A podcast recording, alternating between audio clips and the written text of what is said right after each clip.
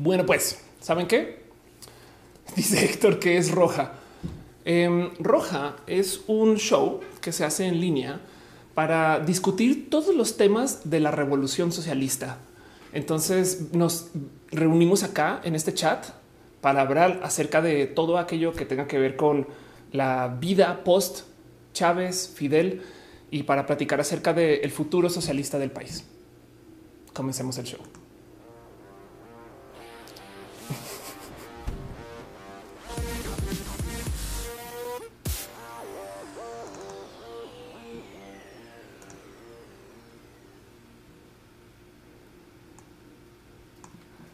Veces me pregunto por qué me dan permiso usar el Internet. Gente bonita, sean ustedes bienvenidos a Roja, el show que se hace desde mi casa, que casi que no tiene nada que ver con eso que acabo de decir. Básicamente es una bonita transmisión que hago yo, absolutamente yo, y la gente chida que me apoya para que suceda, porque voy a dejar de decir que lo hago yo, la neta, es, es hasta grosero. Este show se hace eh, en manos de muchas, muchas, muchas personas, pues normalmente se hace una vez a la semana, pero como estamos en cuarentena y pandemia, entonces puede que se pueda hacer un poco más. Pero bueno, cuando digo de que lo hago yo, lo digo porque justo, o sea, yo transmito, o sea, es de esta compu, me explico. Esto es una, eh, una Republic of Gamers este, eh, este, que tengo ya desde hace como dos años y, todavía sigue funcionando. Eso que ven allá es el chat, literal. o sea, ustedes los leo de acá. Esa es una cámara, cámara, una cámara, dos micrófono que está aquí eh, y aquí. y entonces todo eso se hace desde acá y justo Em, la idea es platicar de un buen de cosas, temas, eh, reunirnos una vez a la semana y demás. Pero en este caso, quiero hacer un pequeño experimento y más bien reunirnos dos veces a la semana a ver cómo nos sentimos. Normalmente cuando yo hago estas transmisiones, yo hago una sección de un tema en particular que luego quisiera que fuera un video por sí propio, una investigación, una conferencia, un algo que sea para ustedes y algo que sea, saben como que un tema cerradito y luego repaso las noticias y luego al mero final hacemos preguntas y respuestas. No les voy a mentir, esto lo hago porque siento que todos los streamers fácil, o sea, todos los youtubers, toda la gente que hace transmisiones, todos los streamers tienen el stream de lo prenden el stream y hey, cómo van? Leo lo que digan, no? Y entonces es lo único que hacen, leer lo que dice la banda, que está chido, es, bonito porque platicas con gente, pero como que siento que hay más que se puede hacer, no? El Internet es cool y, tenemos mucho de qué platicar y muchos temas y muchas dudas y cosas. Y entonces yo prefiero que sean temas cerrados.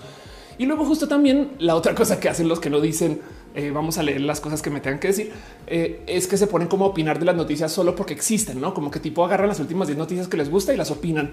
Entonces por eso me gusta siempre preparar un tema literal. Yo investigo uno o dos días a la semana enteros, le dedico a tratar de ver cómo conecta A con B. Y en una época yo hacía una serie de videos que se llamaban Canvas, donde pues nada, ponía todo eso en video, pero toma tanto tiempo de editar que luego me percaté, lo puedo hacer en vivo. Entonces, Roja es como un intento de aterrizar Canvas con todo esto en vivo con lo que se hace en los streams de todos modos. Me explico, no tengo ninguna pelea contra la gente. De paso, em, justo estamos en vivo en varias plataformas. Entonces estamos ahorita en twitch.tv diagonal of course, facebook.com diagonal of course, youtube.com diagonal of course eh, y en mixer.com diagonal of course. Y como estamos en plataformas, entonces hay un chat. Lo del chat es importantísimo porque esto es lo que no hay en la tele. Esto aquí. Muchas veces hay gente que me dice, oye, pero es que te vi en la tele. Pues sí, chido. Pero es que ir a la tele es como grabar para que como que la banda luego lo vea dos meses después, no cosas así. Entonces me da como que mucha como que rabia, em, porque como que siento que se pierde un poquito de güey, es chido platicar. Me explico. Es más, a veces voy a la radio y en la radio tampoco se puede platicar. Entonces, como que me gusta mucho que esto que sucede acá al parecer solo se puede hacer acá. Entonces es muy chido porque existe el chat y agradezco mucho, mucho, mucho, mucho, mucho, mucho que me acompañen desde acá. En el Calixto dice que se acaba de suscribir. Muchas gracias.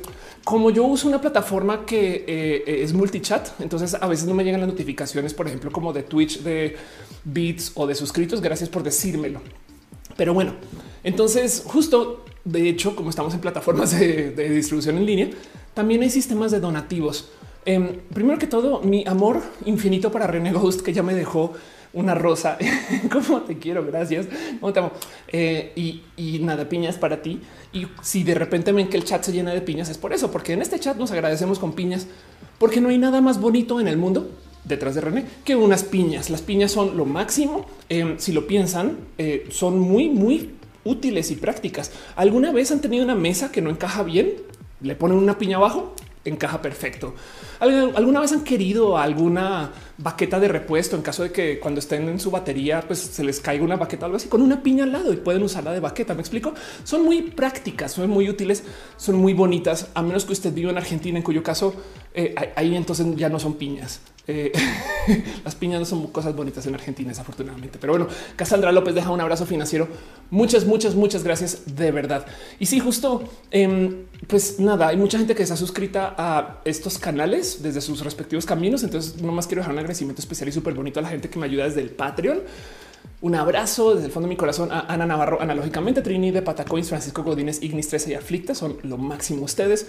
También mucho cariño y mucho amor Em, para la gente que está eh, member en YouTube. Entiéndase que en el canal le dieron quiero ser parte del membership. No es más que una suscripción, me están dando un poquito también de cariño y amor mensual. Ustedes deciden de paso y hay niveles. Y justo por ser member, eh, hay emojis que no sé si, no sé si creo que solo los members los pueden usar. Entonces chequen pero hay emojis y ayer puse emojis de banderas. Entonces tenemos banderas de varias diversidades, de bandera trans, bandera de pride, bandera este, eh, lésbica y bisexual, pansexual, esas cosas.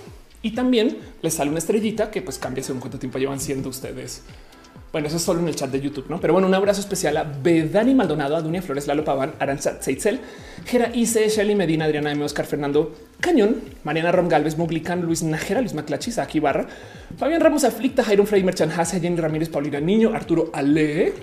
Un abrazo también para Julio Hurtado, Edgar Riego Tatoso, Leonardo Tejeda, Pastel de Coco y Cira Strange.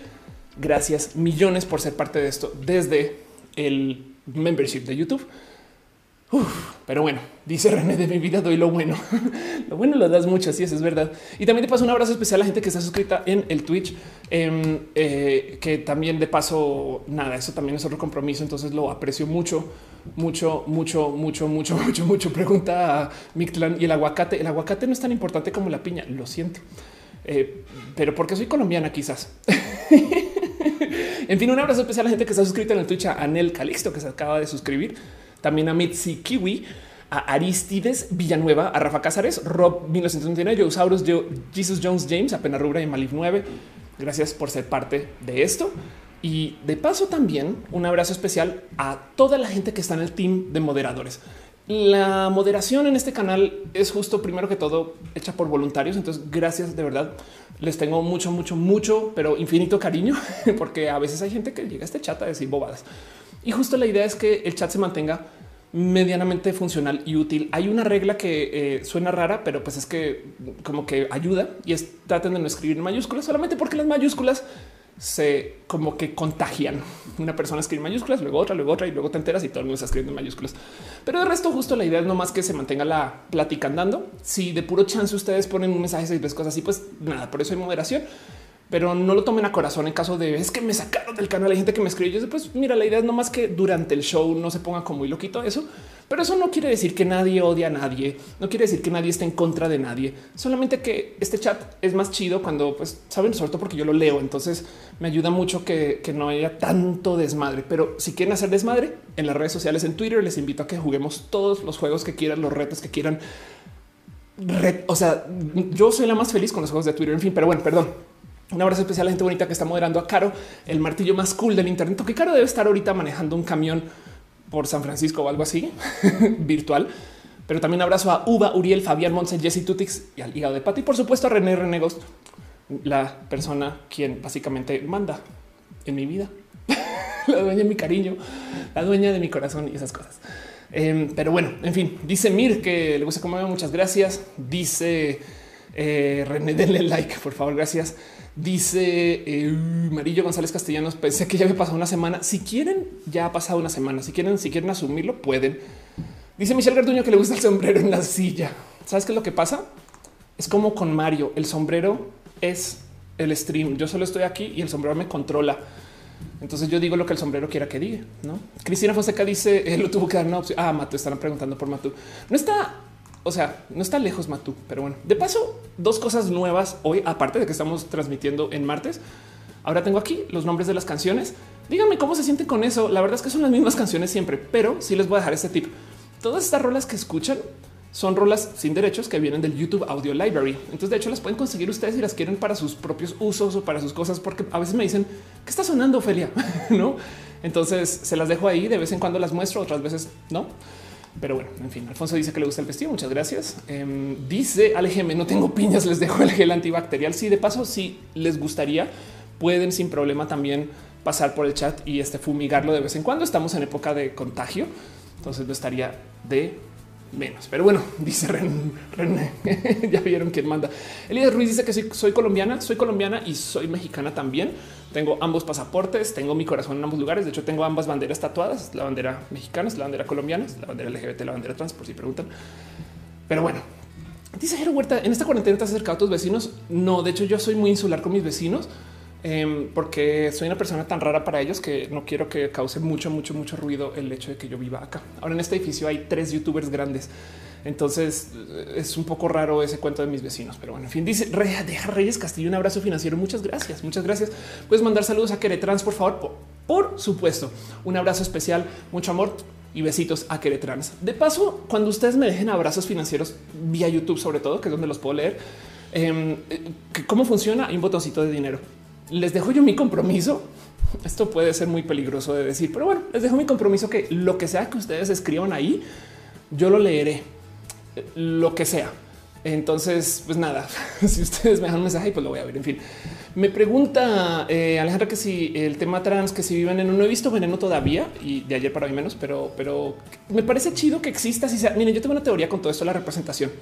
Prefiero que exista a medias a que no exista. Saben? Lo de Bad Bunny no es tan chido, la neta. Es un güey que está haciendo como transface, ¿no? Pero prefiero que suceda eso a que no suceda del total. Eh, y lo mismo con cualquier cosa en general. Entonces, si no les parece chido a ustedes, pues entonces pues, piensen por lo menos en eso. Llévense al corazón que igual y, igual y pudo no haber existido del total. En fin, dice Patinajera, es normal que me sienta paranoica con tantas clases virtuales. Ahorita la gente tiene como la salud mental puesta por todos, todos, todos lados. Entonces, eh, sí es normal como sentirse confundida ahorita, sobre todo con ese tema de los días. De nuevo, normalmente transmitimos los eh, lunes. Hoy es martes. Hoy voy a hacer un roja chiquito porque quiero hablar solamente de un tema en particular. Quizás dos. Vamos a ver cómo nos va con uno y luego, según el tiempo, vamos a ver si vale la pena hacer el segundo. Y pues nada, eso es como lo que tengo este para antes de arrancar. Y ya les platico. Dice: Mira, es muy arriesgado ese compromiso. Dice: Alan, tus vecinos explotarán saber que eres una clona de Ofelia. Es posible. Es muy, muy, muy posible. Es muy posible. Alfonso Quiroz dice: ¿Qué piensas de los diversos en la pandemia? Qué desmadre. Eh, este, bueno, ¿qué te digo? Yo soy hija de una familia de divorcio y entonces lo único que he aprendido de eso es que es mejor que haya sucedido a que no. Pero pues bueno, en fin, como sea. Dice Alexander, dinos qué música escuchas. Escucho mucha música de videojuegos. Entonces, vamos formalmente con lo que sería el show. Eh, y ya les platico de qué quiero hablar hoy. Hoy vamos a desorganizar el mundo.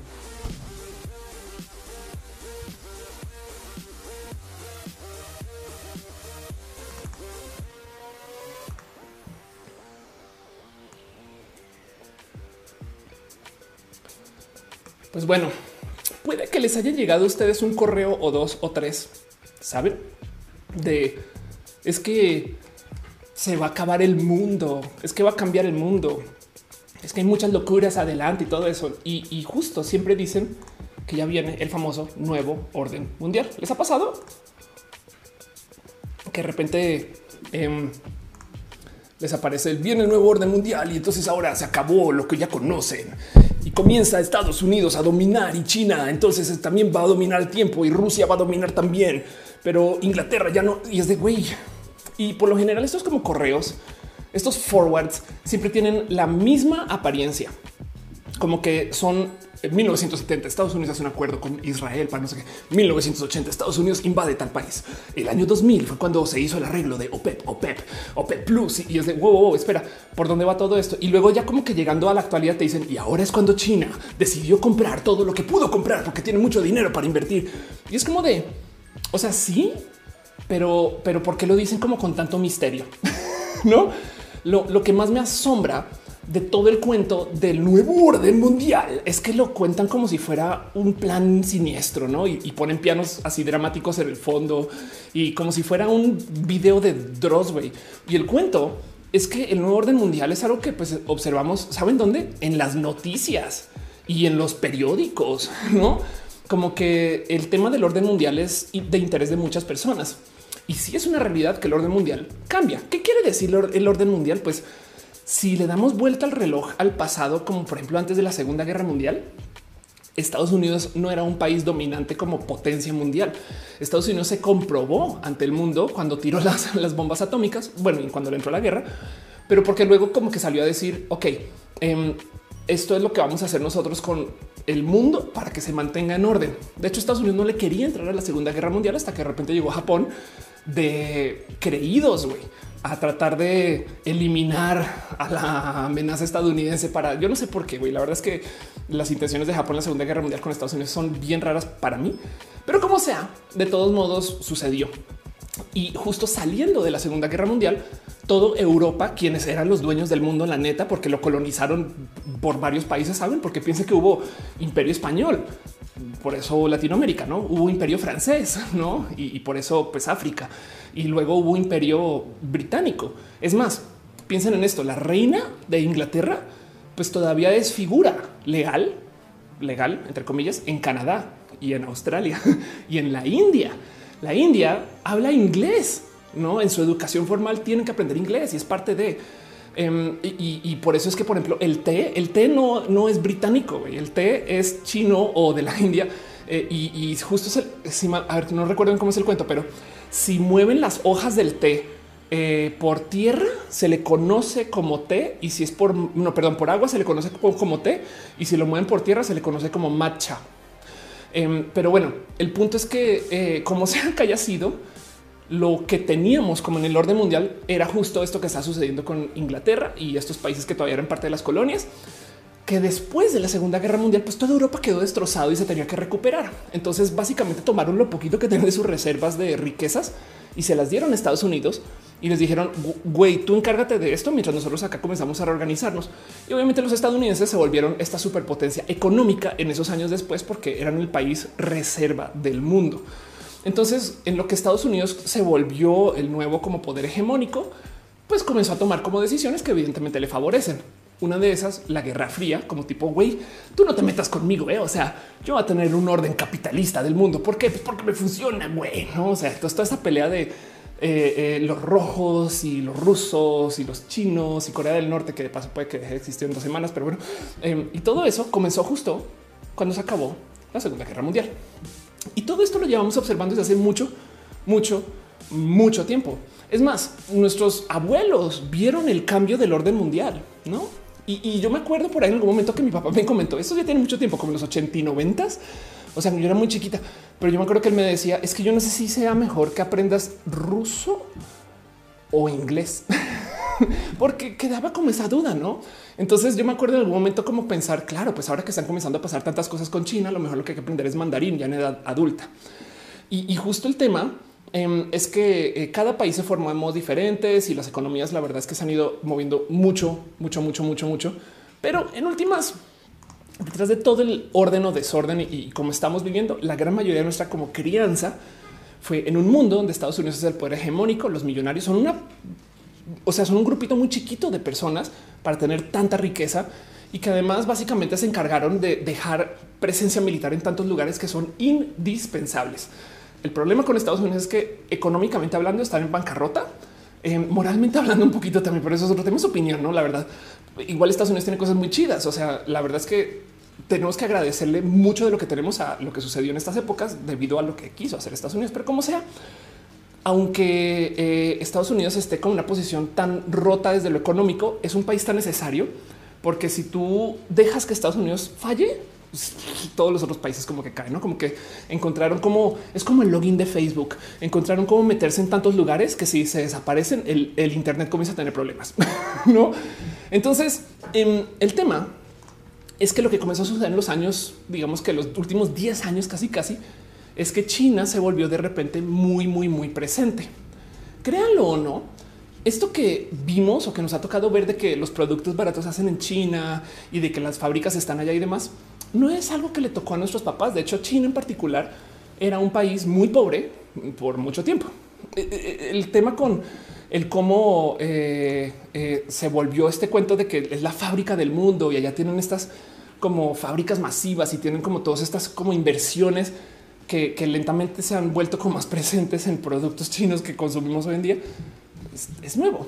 Eh, las fábricas baratas, de hecho, que le tocó, digamos, a la generación de nuestros papás, por lo menos a mi papá, mi papá es boomer, eh, fueron las fábricas japonesas. Japón, créanlo o no, en una época eran los asiáticos que hacen cosas de mala calidad, pero baratas. Entonces pueden hacer un chingo de cosas y salen adelante como una gran fábrica porque este nada, pues porque reciben órdenes que pues en Estados Unidos no se pueden ejecutar ese precio. Pero los japoneses decidieron enfocarse en ser de la más alta calidad para todo y por eso también traen esta como misión de tanto no solo hacerlo para ellos, sino luego enseñarle a los estadounidenses, mira cómo yo te puedo decir a ti, gringo, cómo hacer las cosas. Y eso fue un tema de orgullo. Y eso lo hemos visto con muchos países asiáticos. Corea, por ejemplo, en una época también hacía cosas así súper de nadie confiaba en Hyundai y de repente es como de que esos coches vienen de allá. Es en serio que wow. O sea, que y, y el tema em, es que esto trae varios paradigmas. Miren, hoy en día ya consideramos que los relojes Casio eh, eh, pues son, son relojes pues de alta tecnología, por así decir. Pero la verdad es que el verdadero cuento del por qué existen estos relojes digitales, estos que conocen obviamente, es porque Japón quería hacer relojes hiper baratos, de lujo, pero baratos. Entonces encontró cómo usando tecnología ahorrar un chingo de dinero para hacer relojes que sean de lujo, pero pues que no tuvieran el coste de manufactura de lo que son los relojes de manecillas.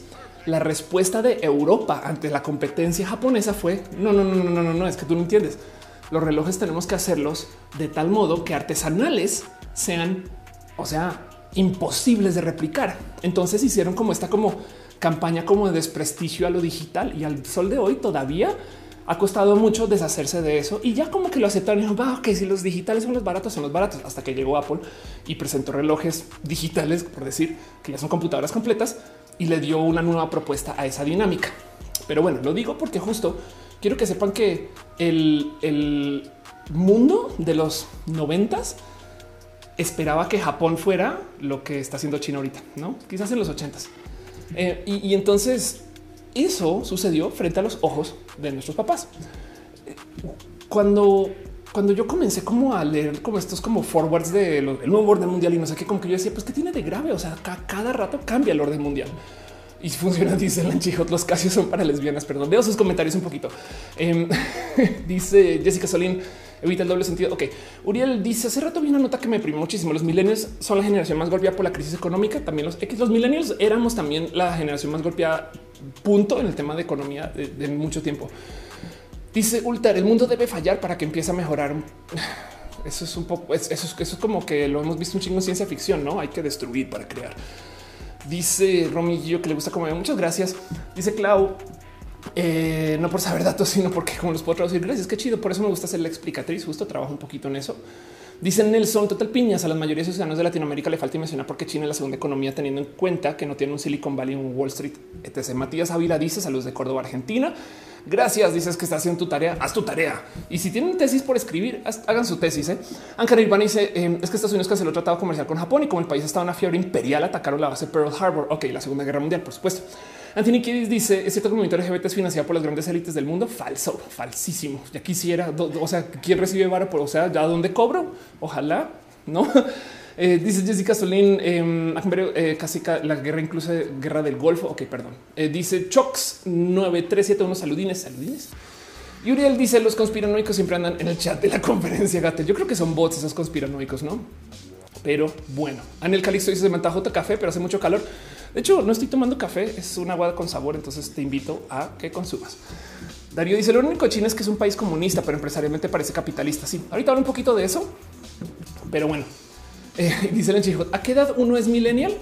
Eh, millennial es la gente que nace, cambian los años, pero más o menos desde el 80 hasta el 2000. Si tu año de nacimiento es como entre el 80 y el 2000, puedes ser millennial. Yo ya le digo a la gente, si te identificas millennial, lo eres. ¿eh? Pero bueno, en fin, dice eh, Carlos Ramírez Leal, se podría decir que el cambio del orden mundial es algo natural. Pues hay un nombre más bonito para el cambio del orden mundial que, que se usa desde hace mucho tiempo, geopolítica. Y por eso quiero hacer este stream también, porque justo estos tweets, estos forwards son como tan dramáticos que a veces digo, ojalá fuera en serio que, se, que, no se sintieran esa pasión por este tema. Porque luego hay como que a veces me asomo y digo, pero ¿cuál es el miedo? No? O sea, ¿qué, qué es lo que les asusta que China esté comprando terrenos? Y, saben, como que siento que hay algo ahí como en la psicología de ah, del juego macabro, no? Y estas cosas que igual de todos modos les voy a decir algo. Puede que sí suceda y mucho y no podemos hacer nada. Ustedes creen que es no, ni siquiera tiene que ser China. Nuestro gobierno decide cosas por nosotros y de hecho por eso es que votamos por estas personas para que tomen esas decisiones, pero no tienen que ser decisiones macabras. Es muy evidente de paso lo que están tratando de hacer casi siempre, porque vivimos en el mundo capitalista, están tratando de optimizar por mejorar el retorno de ingresos. Fin. Quédense con eso en su corazón. Es una lástima si lo quieren ver así, porque ese es el sistema capitalista, o es chido si lo quieren ver así, porque es el sistema capitalista. Depende de pongan sus sentimientos, pero el punto es que todo ese drama de y de repente entonces aquí es cuando Estados Unidos se hizo su alianza con Italia y es de güey, pues sí, es que se hacen todo el día. Pero bueno, em, el punto es, estamos pasando por una crisis horrible que va a ser una crisis económica y va a ser una crisis del el tema de la pandemia. Son dos por aparte. Una no necesariamente implica la otra. ¿eh? La crisis económica ya venía, ya estaba anunciada, ya se esperaba, solamente que, pues igual y como que capaz y medio la podíamos esquivar porque habían cosas que estaban así como que esto se va a romper en algún momento. Uy, esto está muy frágil. Uy, esto está chiquito, pero bueno, no ha pasado nada grave que haga que pum llegó la pandemia y la pandemia básicamente nada, pues es como si estuviéramos jugando ajedrez y de repente pasó el gato y tumbó la mesa y ahora toca volver a poner todo en la mesa. Güey, ¿dónde están las piezas? No mames, güey, se me olvidó. Y, y eso va a hacer que cambien las cosas cómo estaba organizado el mundo, por así decir, antecitos de entrar a la pandemia. Y es un decir, era una situación donde China era básicamente la fábrica del mundo, Estados Unidos era el capital del mundo y Europa estaba feliz retirándose, básicamente llena de gente vieja. Japón de paso tiene también gente muy mayor. Latinoamérica se estaba desarrollando a cuenta gotas, pero todavía estaba sucediendo y África por ahí venía como con fines de querer crecer mucho. Y Asia ya se veía venir como el nuevo líder mundial por mil y un motivos. Es que no más pensemos en esto. Es donde más gente fin.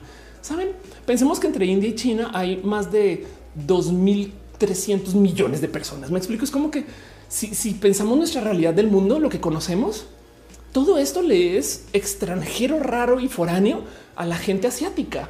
Y, eso es lo que más hay. Entonces, estadísticamente, pues somos una mega minoría. Saben si lo quieren pensar así. Eh, entonces, la verdad, verdad es que eso es lo que estaba pasando antes. Pero de todos modos, de todos modos, ahorita que estamos como que medio en algunos países comenzando a ver el final de lo que puede ser la cuarentena, pues van a pasar cosas raras. Porque el tema es el siguiente. La cuarentena se trata acerca de mantener a la gente poco expuesta eh, eh, al coronavirus con tal de que eh, no sé, pues que no nos podamos como transmitir lo suficiente la, el virus para que entonces no sobrecarguemos el sistema de la medicina. En fin, de eso se trata. O sea, la cuarentena no necesariamente se trata acerca de estar más sanos. O sea, la verdad es que sí, pero el límite de la cuarentena depende de cuánto poder de salud y de atención de salud tengamos. Si tuviéramos una cama de hospital con un respirador por persona del país, pues entonces no habría cuarentena, fin, ¿saben? Pero como hay que compartir, entonces de antemano nos encierran en la casa para que mm, vayamos como esperando como que mientras la gente que se va enfermando pase por el sistema y, se procese, literal. Y mucha gente está muriendo en el proceso también, evidentemente. Pero como sea, la cuarentena nos sacó de la circulación y las economías viven de que la gente esté haciendo cosas. El dinero es una promesa no es una cosa cuantificable, sino si yo les digo a ustedes, te voy a dar dos mil pesos porque hagas este icono para mi website, eh, aunque tú ya no los tengas míos, ya piensas que los tienes y comienzas a trabajar y tu trabajo capaz y le trabajo a alguien más y ese trabajo capaz y le trabajo a alguien más y ya como que a base de meras promesas ya hay como dos mil pesos en circulación. ¿Qué pasa si después yo no pago? No, em, pero bueno, el dinero justo es más una promesa que, un bien que puedes tener aquí en la mano, ¿no?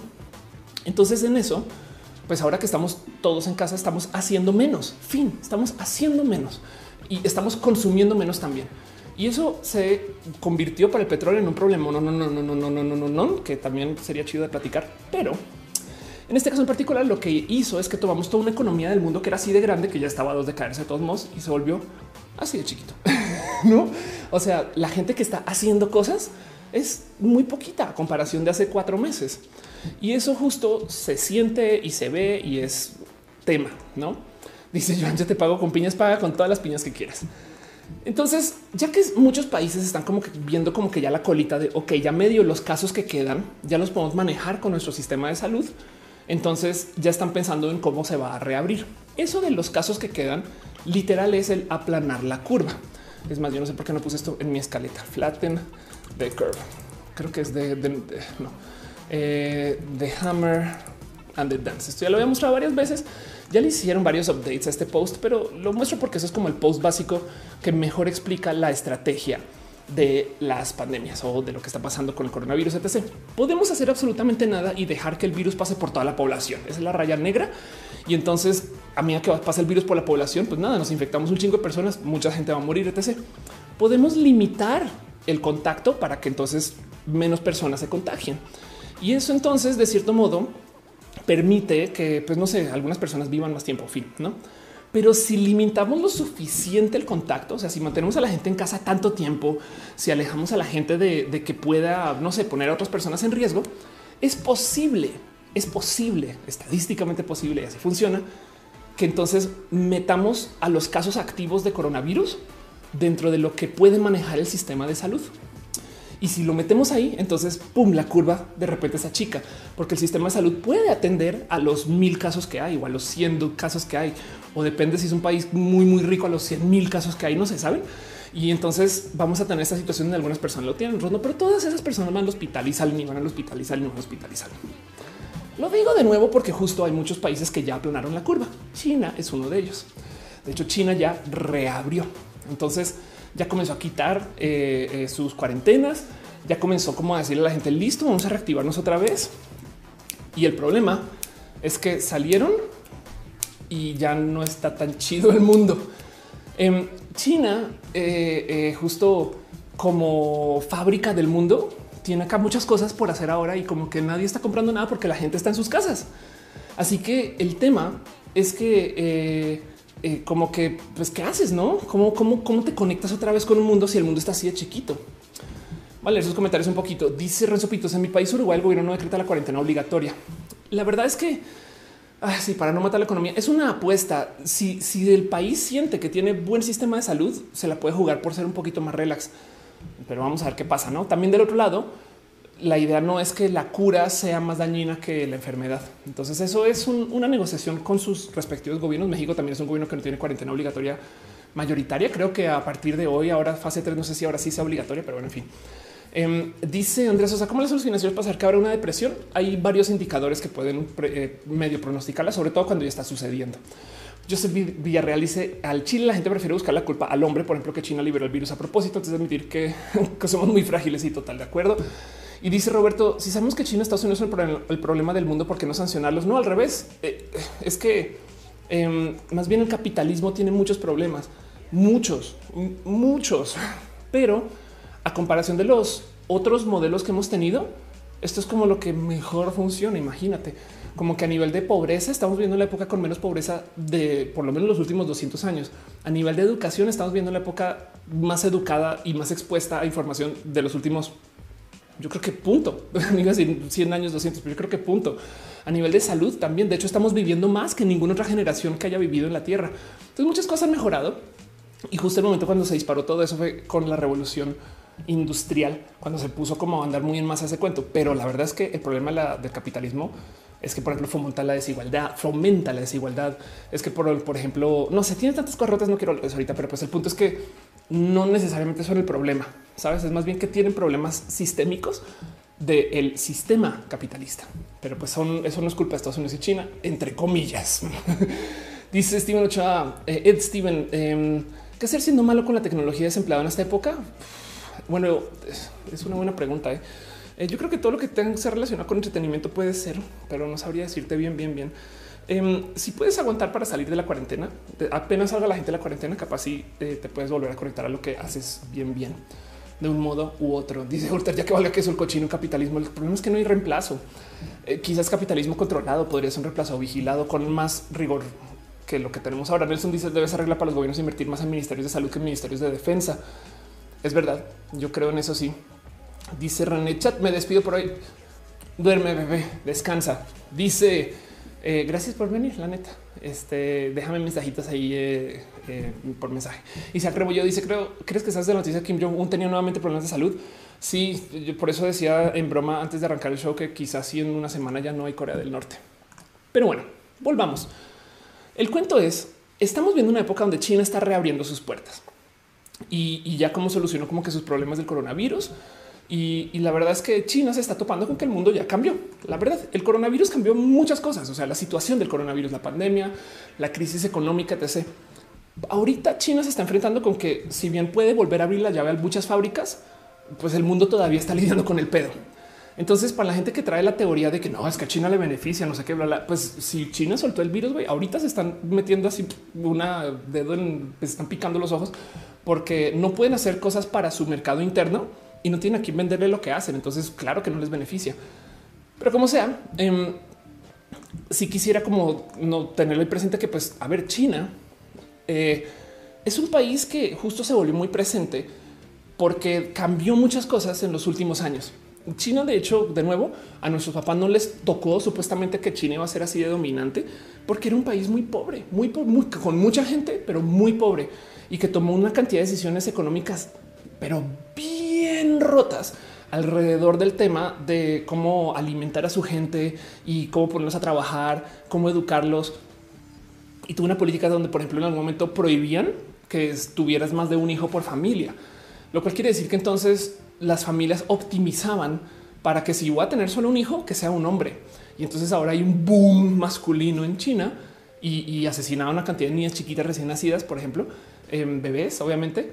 Y ahora se están topando con que esto va a ser un desorden, un verdadero desorden desde lo social, porque entonces no, quiero saber lo que van a hacer los misóginos de China los próximos 30 años, pero bueno. Em, y, el cuento es que justo China le dio la vuelta a su historia económica hace muy, muy, muy poquito. Em, de hecho, como que la eh, explosión china es muy de los 2000 si bien había como cambios y ajustes de, lo que puede ser y por iba negociando, hace muy poquito, relativamente hablando, digamos que en los últimos 20 años, decidieron abrir su sistema económico para que fuera tantito más capitalista.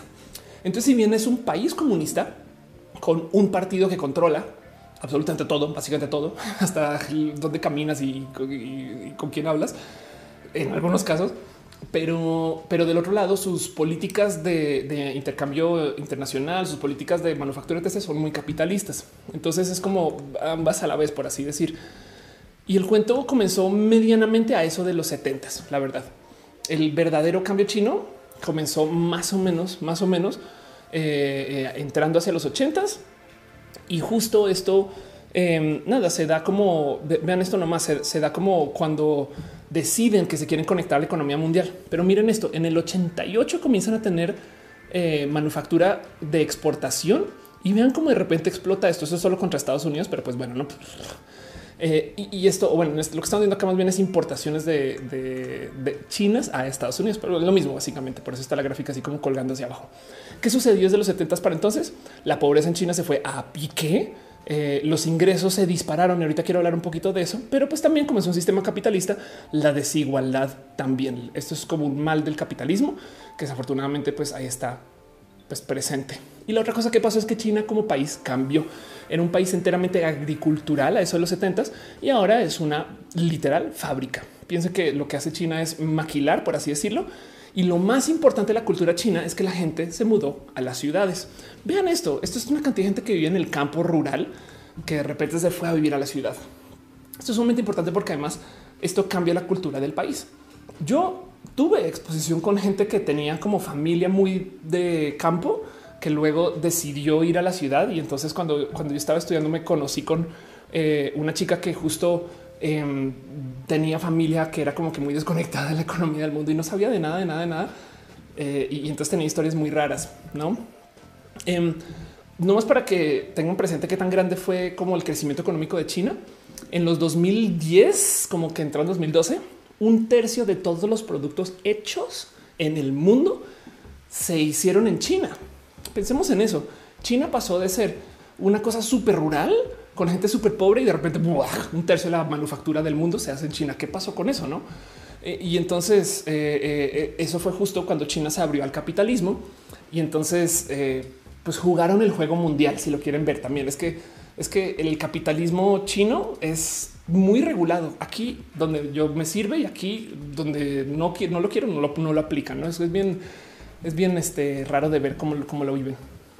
Pero pues justo eh, creo que acá tengo una gráfica muy bonita. Pasaron de ser eh, muy pobres, la neta, en los 70s, 80s, a ser la segunda economía más grande del mundo. Creo que acá tengo la lista nomás para verlo. La economía más grande de Estados Unidos con 20, eh, 20 trillones de dólares, o sea, trillones americanos, trillion, o sea, esos son 20 mil billones, pero billones también en, inglés, billion, y China con 13 billion. Ok. Para ponerlo en contexto, México, si mal no estoy, tiene 1.4.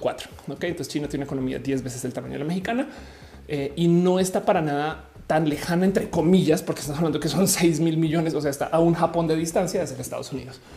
Em, y de nuevo, recordemos que los 70 será de los países más pobres del mundo. Qué raro. Dice, ah, ya están preguntando por las historias raras. Em, una de las historias, ok, pregunta Uniwitre, ¿cuál es estas historias raras que pasaba con mi amiga china?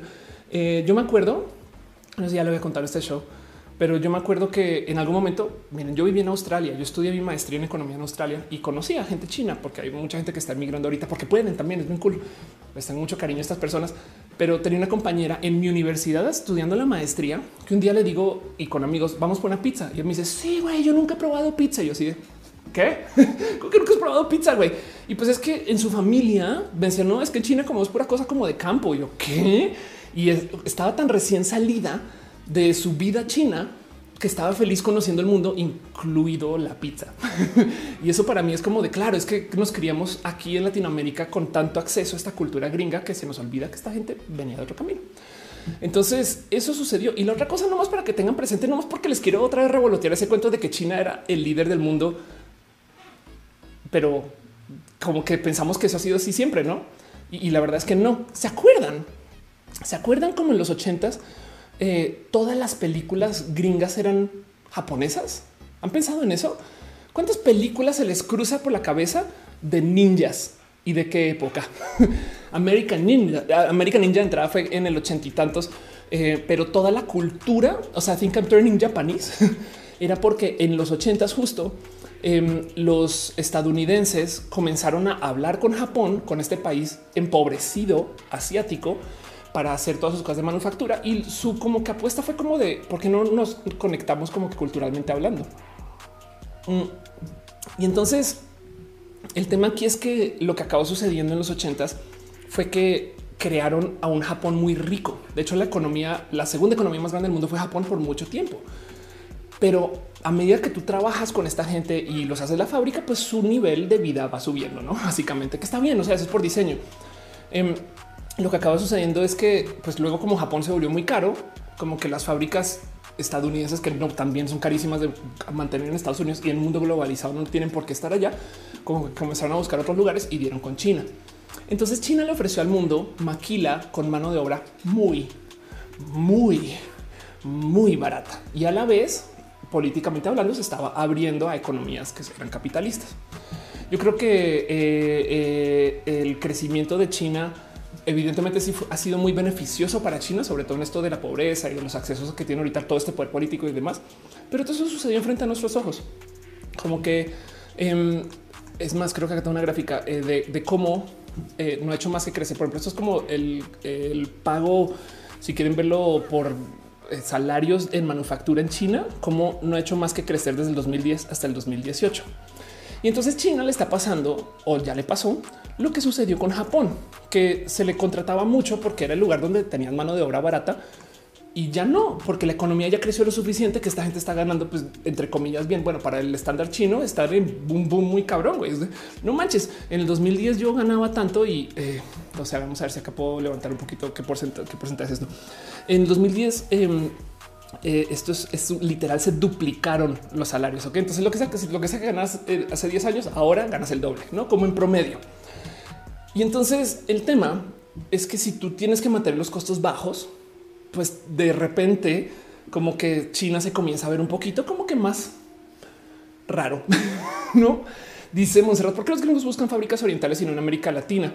Ya te cuento, porque dentro de todo y todo, las fábricas orientales siguen siendo más baratas que las de América Latina. Y, aún así México es un lugar que le ofreció mano de obra barata a Estados Unidos, pero es que es tan difícil competir con los chinos porque son tantos y cobran tan poquito y la entrega es medianamente buena o ahora muy buena. Porque la otra cosa que comenzó a hacer China en este proceso como de modernizarse y de crecer como economía es que comenzaron a invertir en tener ellos la propiedad intelectual. Entonces, ¿les ha pasado que alguna empresa china se instaló en su país? Si Google quiere trabajar con China en China, tiene que abrir una oficina allá, no puede como solamente hacerlo de Estados Unidos, pero además la oficina de allá la tiene que administrar una filial china. Y eso es parte de como este control de, de como de intercambio de cómo saber y conocer. Y el tema es que China ha sido muy veloz en no solo tener gente ahí administrando como los intereses internacionales de gringos y de europeos, sino que también les obliga, les obliga a que le entreguen propiedad intelectual. ¿Por qué hacen esto? Porque lo que dicen los chinos es un güey, es que no tenemos esa propiedad intelectual acá, no tenemos desarrollo, esa tecnología. Entonces, pues si esas empresas quieren estar acá, que no la den y ya. Y por eso comenzaron a aparecer las supercopias chinas. Miren, el hacer supercopias, si quieren verlos como una banda de barrio acá de la esquina que está aprendiendo a, tocar rock y que hace covers, güey, hasta que los covers sean tan buenos que dicen, bueno, ahora sí vamos a hacer nuestras rolas. Entonces, eso es lo que están haciendo los chinos. Por un lado, quieren si capitalizar un mercado que ya está instalado. O sea, para qué chingados tengo que yo inventarme el nuevo bolso si Louis Vuitton vende un chingo y yo le pongo el mismo logo y adiós, bye. Pero del otro lado es porque justo están aprendiendo ellos a hacer bolsos como los hace Louis Vuitton. Y, entonces el tema es que todo esto ha pasado como en momentos muy recientes, porque eh, el mero desarrollo de China, miren, esto es eh, el Producto Interno Bruto per cápita. Entiéndase si tú tomaras toda la producción económica de un país, todo el dinero que hace toda la economía de un país y lo divides por la población. Ese es un número que se le conoce justo como Producto Interno Bruto per cápita, GDP per cápita, que es una entre comillas mala medida porque pues hay, hay desigualdad, no? Obviamente Slim gana más que yo, no, yo gano más que otras personas. Em, pero si toda la economía del país fuera así perfectamente dividida, hay un número y lo chido es que ese número de por países se puede comparar. Y entonces este es el número de ingreso por persona. Eh, de nuevo, porque nada más es una métrica, es una métrica estándar en China. Y quiero que vean más justo como China ahorita entonces este más o menos maneja ingresos anuales de casi 10 mil dólares por persona. Que guardémonos este número en el corazoncito, pero solamente recuerden que si tú vivías en China en el año 2000, en el 99, tu ingreso por persona era de 900 dólares. Entonces literal multiplicaron por 10 sus ingresos en 20 años. Esto es espectacular. A nivel de formación de países, esto es pues, casi que inédito, ¿no? Dice Ana María Cosa, los pañales de tela marca nacional no podemos competir contra los pañales gringos. Eh, ah, bueno, pero los pañales chinos, exacto, sí. Los pañales chinos, de hecho, son muy baratos. ¿Saben qué? Eh, no sé si ubican, si no son de México, que hay un lugar eh, acá en México que se llama Tasco eh, que no sé si tienen un yacimiento de plata. Alguien corríjame si sabe bien cómo es, pero pues básicamente es un lugar donde hay una cultura de joyeros muy, muy, muy, muy, muy instalada. No estoy casi segura que es que había un yacimiento o hay, pero como sea, eh, nada, es un, es un bonito, supongo que es un pueblo mágico y que, tiene el pueblo con corazón de plata más antiguo de, América y es bien cool. Para que entiendan lo importante que es Tasco, sede joyeros profesionales colombianos, muy de nombre, de esos que tienen tiendas en los aeropuertos y saben ese tipo de joyeros que se validaron ante la industria joyera porque se capacitaron en Tasco Guerrero. Pero si hoy en día vas allá y, que conste que ahí es una central de manufactura y, y de fuente originaria de plata. Pero si tú hoy en día vas allá, vas a conseguir plata china porque es más barato sacar la plata en China, poner a una señora, a un señor, a una persona no binaria, hacer las joyas, subirlas a un barco, transportarlas hasta México, luego sacarlas del puerto y llevarlas hasta Tasco Guerrero y ahí ponerlas en la tienda que sacarlas de ahí nomasito y poner un joyero mexicano. Así de barata es la mano de obra china. Es impresionante.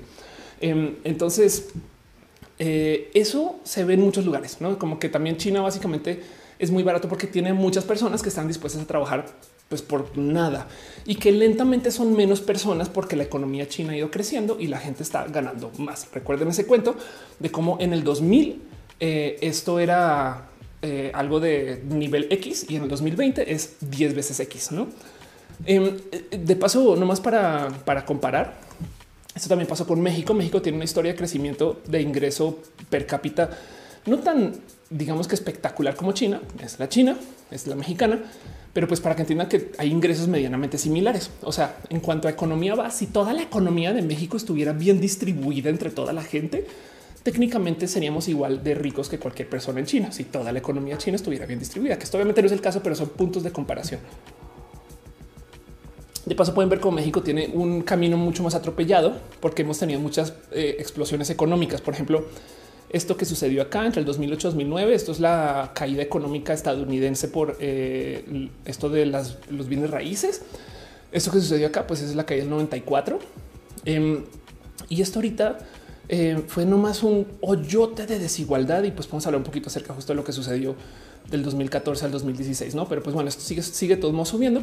Y de paso, lo que disparó todo esto, o sea, este crecimiento no se esperaba que fuera tan en, porcentualmente hablando eh, este, acelerado, pero lo que disparó todo esto fue el NAFTA. El NAFTA, el acuerdo de Tratado de Libre Comercio con Estados Unidos, ayudó a que México tuviera un acceso a un mercado inmenso y que mucha gente quisiera y pudiera contratar a México.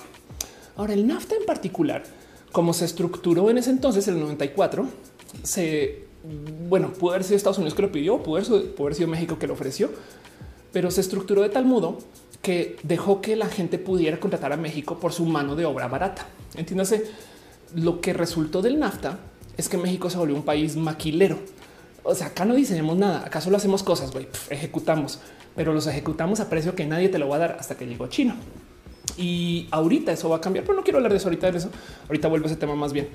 Em, el punto es que, como sea que lo vean, el costo de manufactura entre Estados Unidos, México y China, pues es algo de esas cosas que hay que observar, porque Estados Unidos es lo que más consume y más compra. Y de hecho, mucha gente compra en Estados Unidos para vender en otros lugares. Saben, entonces, bueno, Estados Unidos es un gran cliente, básicamente. Y China y México compiten por quién es la fábrica del mundo, por así decir, o por lo menos de Estados Unidos. Todo el mundo ubica la historia china, pero no saben o puede que no tenga tan presente que justo China cada vez a medida que va creciendo su economía, pues se vuelve más caro y pierde su, pues es que aquí pues ya no podemos contratar a nadie. De hecho, en el 2009 hubo como un cambio de eh, estadísticamente hablando, porque esto no sucedió como de manos en contrato, pero hubo un cambio eh, eh, de, de costos en donde desde el 2009 para acá en México en promedio puedes contratar técnicamente hablando mano de obra más barata. Eh, dice Ultracat maquilero es eufemismo para esclavo. Ok, lo digo como a nivel de fábricas. Entonces quizás voy a usar fábricas en vez de maquilas. Eh, perdón. Dice Lita Flamenco de la fase 3. Pues nada, pues que nos cuidemos. Hola Mundo dice: ¿Crees que si me hubiera perdido el 49 de China fuera capitalista, sería un Japón multiplicado por 10? No sé. La neta es que puede que sí. O sea, la diferencia entre Corea del Sur y Corea del Norte es, o sea, titánica, porque eligieron modos diferentes de gobernar. Ahora, es titánica porque el mundo entero no quiso jugar juegos con Corea del Norte, pero sí quiso jugar juegos con Corea del Sur. No, entonces también, pero como sea, pues nada, si esas son las reglas, son las reglas. No, en fin, puede que sí. Dice Nelson Coronel, eh, imagino que los años venidos Tasco y demás territorios con minas de plata van a un crecimiento económico enorme por venta de minera plata a Estados Unidos. Ahorita hablo de eso. Justo Fabián López dice, podría hablar un día sobre la conspiración paranoica del 5G. Son los irreplanistas total. Lili Lara dice un canal YouTube que explica eh, los aspectos de China. Eh, recién lo descubrí, explica lo que decías de la propiedad intelectual. Su creador es sociólogo. Qué chido, qué bonito. Échense una pasada. Se llama, perdón, dijiste Javier Tso con Z. Javier Tso. Dice Gerardo Alonso Valdovinos, eh, habla el verdadero motivo de por qué la manufactura china es barata. Son básicamente esclavos. Es verdad. Es gente que económicamente pues, pues, eso es lo que tiene, no? Entonces también no les va a mentir, se abusó de eso, saben? Pero, pero el tema es que si tú le pagas un dólar por día a una persona en China es un chingo de dinero, un dólar por día a una persona en Estados Unidos es nada. Entonces, ¿puede ser abuso? Pues sí, porque le podrían pagar 10 dólares, ¿no? Pero del otro lado, igual y igual y nada, o sea, están contratando a alguien allá a su precio. Pero pues nada, eso igual y todo nos cambia porque a medida que China crece, ya deja de ser ese país pobre, por así decirlo. Entonces, lo que está sucediendo ahora es que eh, a medida que China fue creciendo, fue imposible mantener esa manufactura de mano de obra barata. De hecho, en el 2016 por primera vez hubo como un hoyo en esta narrativa, porque literal fue el primer año después de muchos años de mero crecimiento donde China decreció en su capacidad de manufactura. Em, y, sucedió porque, pues nada, pues porque ya no era tan barato como antes, ¿no? Y eso es el 2016. Ahora el 2016 para acá volvió a crecer y volvió a andar un poquito la cosa. Pero el cuento es que eh, cuando ya medio China se estaba como reconectando otra vez, como bueno, no pasa nada, no crecimos tanto, pero seguimos siendo la fábrica del mundo. Llegó Donald Alberto González Trump y Donald Trump lo primero que le dijo a China es Nel Telcel. Yo me voy a encargar de que China no sea tan grande como quieren que sea y literal les puso un alto, puso eh, eh, una, comenzó una guerra de, de aranceles. Cobrar aranceles es una cosa muy tonta porque básicamente es cobrarle a un país para que compren cosas solamente porque o sea, es un impuesto si lo quieren ver, solamente porque sí es como el, es un IVA de cierto modo, porque yo, yo qué, o sea, si, si, si la única guitarra que puedo comprar es la que hacen en China, entonces, pues, ¿qué hago? Tengo que pagar el arancel sí o sí. Y los aranceles que puso Estados Unidos fueron sobre el metal, eh, eh, steel. Em, entonces, eh, como que la jugada de Estados Unidos para detener a China tiene muchas aristas, pero también es en sí medianamente básica. Y el problema es que entonces hace que las cosas sean más caras y quien se ve afectado es quien vive en el país. Es que mucha gente insiste, es que aquí en este país pues, hacer todo. En México debemos poder no depender de nadie, no sé qué. Si tú como país crees que puedes fabricar absolutamente todo lo que la gente consume, entonces vas a tener muy malas fábricas porque vas a abarcar demasiado y apretar muy poco. Sobre todo porque el resto del globo terráqueo todavía va a tener fábricas especializadas. Entonces, por más que tú quieras hacer relojes, Güey, hay alguien ahorita en Suiza y en Japón y en China y en Vietnam que está haciendo relojes mucho más baratos y más cool. Y, entonces, ¿qué haces, güey? Pues nada, si no los pueden vender acá, pues entonces te jodes y te vas a quedar con los relojes hasta la capacidad de la producción de acá. Entonces pones a tu país a competir contra el globo terráqueo en capacidad de manufactura y de calidad y de desarrollo. Es mucha mejor estrategia permitir que cada quien se especialice y que además tengamos acuerdos de intercambio. De paso, si los países fueran todos autosostenibles y, fueran islitas y no necesitan de nadie ni de nada, seríamos más bélicos. Porque el motivo por el cual muchos países no atacan a otros es porque si yo ahorita como México invado a Colombia, voy a perder cosas y voy a, voy a hacerme daño a mí si Estados Unidos invade México, se va a hacer daño a sí mismo. Entonces, el que tengamos países interconectados donde una cosa se hace acá, otra cosa se hace allá, otra cosa allá, y tenemos que mantener este sistema donde estamos haciendo intercambio, mantiene al mundo más en paz. Pero la gente como que no lo ve y justo les parece que es muy entendible que tengamos que volver a nuestros países súper independientes. No Estados Unidos debería poder hacer sus propias eh, fábricas metalúrgicas y no sé qué. ¿Por qué a los chinos? No sé qué. Pues porque güey, hay un acuerdo para eso. O sea, también hay otras cosas que se les da a China, pero es muy fácil de vender esta idea de, que, de que lo nuestro es mejor que lo de afuera. Saben como que no sé qué les digo. Eh, ser nacionalista es facilísimo. Entonces, el punto es que justo China se desarrolló un chingo porque decidió adoptar ese sistema capitalista y se volvió la fábrica del mundo. Y en 2016 ya China se volvió un país con una economía, digamos que tan a nivel de otros países o, como con tanta riqueza a comparación de lo que eran antes, que ya dejó de ser la mano de obra barata. No pasa nada, se comenzaron a especializar en otras cosas, sobre todo en tecnología, pero llegó Trump y les puso un alto. Entonces, digamos que la primera como caída en la armadura china fue Trump diciéndole, hey, párale, no? Porque ya como que había como dudas de no, pero entonces si no vamos a contratar a China por su mano de obra barata, entonces para qué, güey? Y China comenzó a decir, no, no, no, pues tenemos empresas de tecnología, no saben, saben, tenemos empresas de tecnología.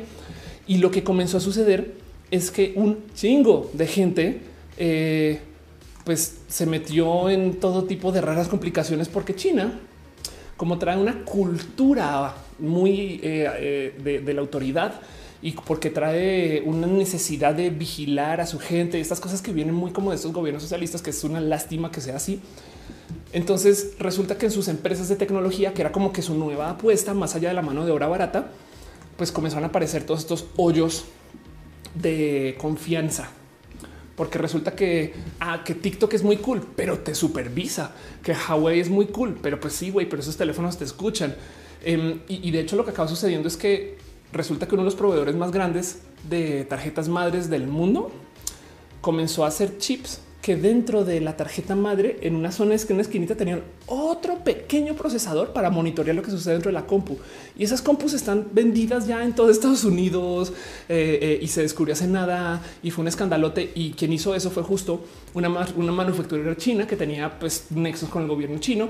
Y como que entonces la gente como que se comenzó a alejar de China. Entonces digamos que ese fue el segundo golpe en la armadura china. La primera fue un ok, China dejó de ser la manufactura barata y la segunda es güey, no podemos confiar en China. Están bien cucú, que son, están tan llevados del miedo de que les va a pasar cosas que entonces están siendo muy, muy drásticos con sus medidas porque China justo dejó de crecer tan chingón porque ya dejó de ser la mano de obra barata.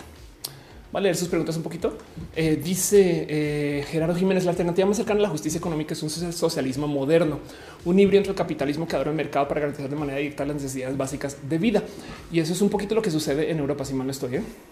Tú te preguntas cuáles son esas tarjetas madre. A ver si lo puedo encontrar. Es que esa noticia leí hace rato.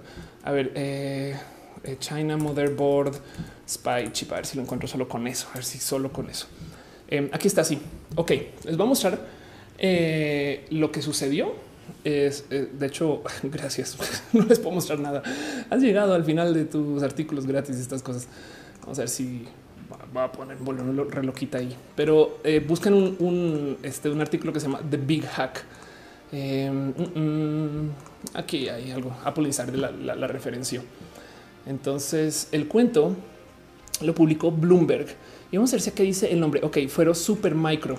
Ok, las tarjetas madres super micro resulta que eh, esto no lo va a poder ver ahorita porque no tengo un acceso de Bloomberg, pero em, resulta que Super Micro eh, los cacharon poniendo chips en sus tarjetas madre para supervisar lo que sucede dentro de la actividad de la, de la tarjeta madre. Y el cuento es que hay, o sea, esto fueron como cuatro años de vender tarjetas madre que luego los cacharon, no? Y entonces como que cuando sucedió esto explotó el mundo a desconfianza total. Yo compré una computadora el año pasado, ¿la tiene o no la tiene? Y entonces las empresas estadounidenses luego salieron a decir, no, no, no, no, no, eso, eso no pasó, eso fue un invento. y fue, fueron, fue una semana muy rara porque entonces quedó en duda de si pasó o no pasó, los cacharon o lo cacharon.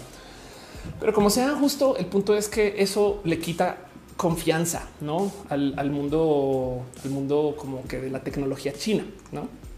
No es más. Luis Lalo dice cuáles son los riesgos que te expide un gobierno? Pues todos. Eh, dice Karen Velázquez, Bloomberg malvado, pues son capitalistas y yo no, no, les pago. Oscar Urquía dice por eso es que me gustan esos en vivo. Uno aprende mucho. Ok, chida, sí, chido. Gracias por estar acá. Así justo. Em, dice Gerardo Coslo, los chips en servidores fue desmentido. Exacto, fue desmentido. Eh, vaya una a saber, pero pues como sea, a lo que iba con todo eso es que eh, haya sido verdad o mentira. Más pero es que ha sido, o sea, si fue desmentido después le quita seguridad, o sea, le quita confianza, como que igual, igual, igual y te la piensas dos veces. No, no sé si yo quiero trabajar. Miren, eh, yo hago uso de una app que no es TikTok, es Lazo. Lazo le pertenece a Facebook, es estadounidense. Eh, y, yo sé que Facebook te supervisa de todas las esquinas. Facebook sabe a qué horas voy al baño, no? Pero TikTok es chino, entonces supervisan. Me explico como que no sé por qué mi corazón es como yo prefiero que me espíe Facebook. bueno, como sea. Em, Em, pero eso a nivel empresarial, seguramente si alguien que dice, güey, es que no, me importa si es verdad o no, yo no confío en ti. No, esas cosas impactan en chiquito o en grande. Eh, dice Alison que de repente me corto. Me pueden confirmar si de repente se corta la transmisión. Te invito a Alison a que le cambies la resolución o si quieres salta a Facebook o a Twitch o a Mixer, que capaz ahí sí ya no se corta. Em, pero bueno, dice Johan Felipe Muñoz, León, ¿quién va a lograr eh, la mejor revolución tecnológica? ¿Estados Unidos o China? Ninguno de los dos. Y ya les cuento porque Isa Tortuga dice, se me hace muy interesante que Corea se especializa en cosmética y electrónica. Sin embargo, en su país se produce de todo. A cualquier tienda que vayas puedes comprar un cepillo de dientes hecho en Surcorea, ropa sur, tiene muy buena manufactura, es verdad. Eduardo Gavani dice qué opinas que en Estados Unidos quieren abatir la aplicación China TikTok. Pues es eso, es que no confían. Ahorita la confianza en China es baja. Entonces, eh, no más por recapitular todo lo que les estoy diciendo. Eh, el orden mundial, como lo conocíamos antes de entrar a la crisis económica, a, la, gran, este, ¿cómo se llama? Al, gran confinamiento, no. Bueno, antes de entrar a la crisis económica, era de Estados Unidos siendo el gran país rico, comprándole a la fábrica del mundo, China. Y, de hecho, la gran mayoría de países desarrollados compraban a China. China era la fábrica. Eh, China se cierra y entonces ahora está comenzando a abrir y se da cuenta que no hay clientes. Entonces China está en problemas, pero del otro lado China ya tenía problemas antes. Uno, que su mano de obra ya no era tan barata. Entonces ya no era tan atractivo abrir fábricas nuevas en China. Y dos, que su apuesta después de la mano de obra barata era tecnología, pero la tecnología como la ofrecieron está llena de desconfianzas. Sean o no, es llena de desconfianzas. María Emilia dice que no se corta. Muchas gracias por responder. Em, y entonces justo llegó ahí sí, pum, la pandemia. Y cuando llegó la pandemia, miren, hay un video muy bonito eh, de Linus Tech, por si lo, por si ubican de quién estoy hablando, este eh, Linus Tech Tips, eh, que es, un personaje bien cool, donde este video lo hizo, a ver si está la fecha, febrero 29 del 2020, y dijo, compren una computadora ya. No sé si alguna vez vieron el video de Chumel, compren dólares ahorita, antes de que comenzara todo el desmadre de que el dólar explotara. Esto fue similar. Esto fue entrando a marzo y decía justo compre una computadora en este momento y detalla cómo a lo largo de eh, la cadena de manufactura hay problemas. Y entonces lo chido es que pues nada, es un youtuber inmenso.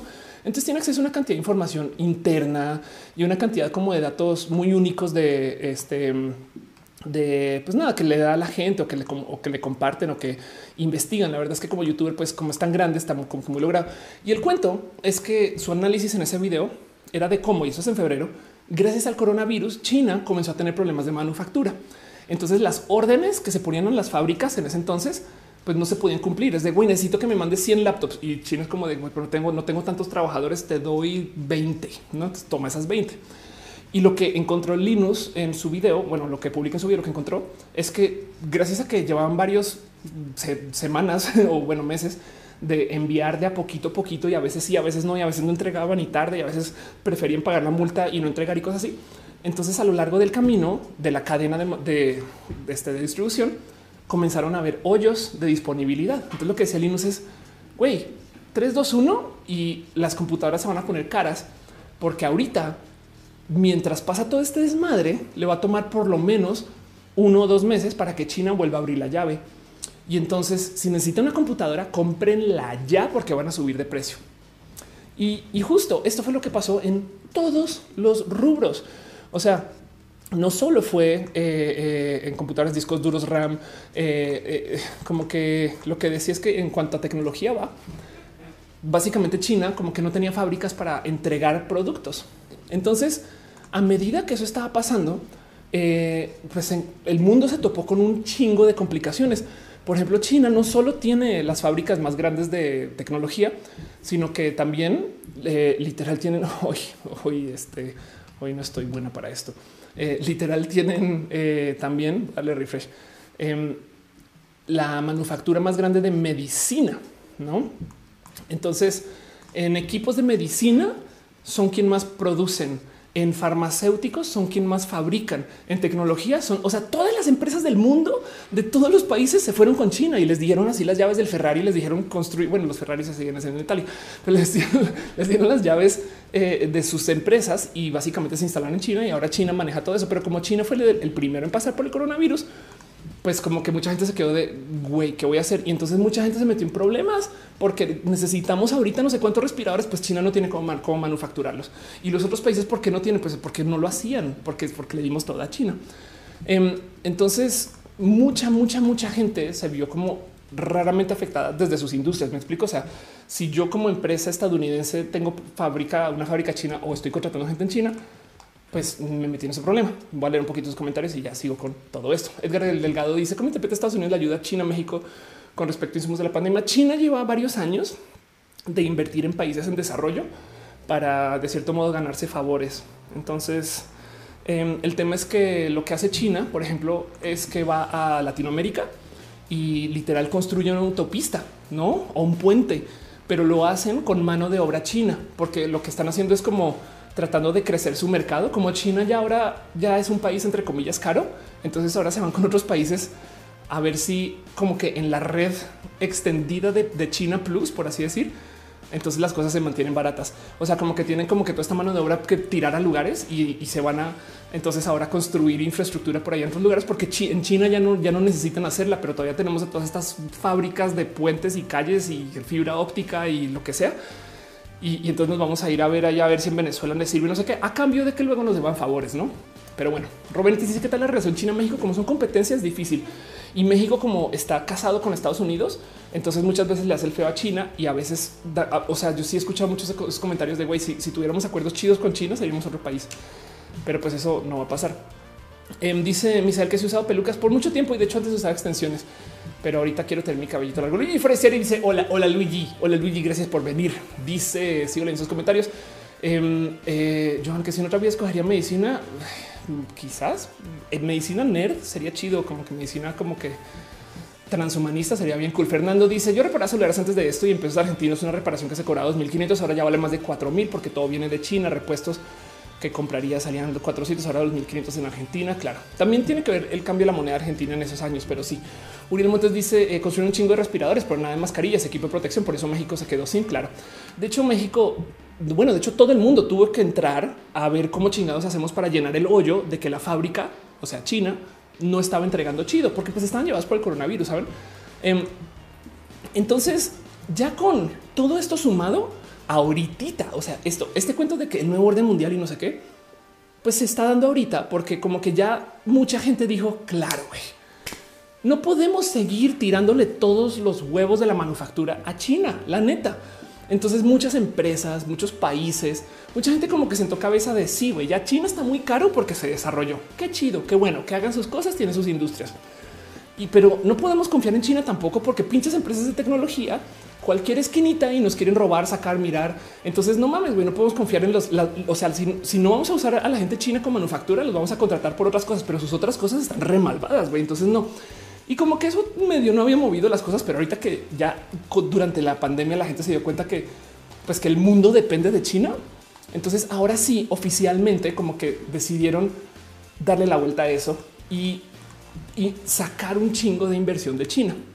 Entonces, lo divertido de toda esta situación es que todos los forwards dicen que China está comprando Inglaterra y que está consiguiendo nuevos terrenos y no sé qué. Pues la verdad es que en cierto modo sí, porque son un país muy rico todavía y lo van a seguir siendo. Pero ese como motor de, eh, contratación extranjera en China, ahorita parece que se le está dando la vuelta.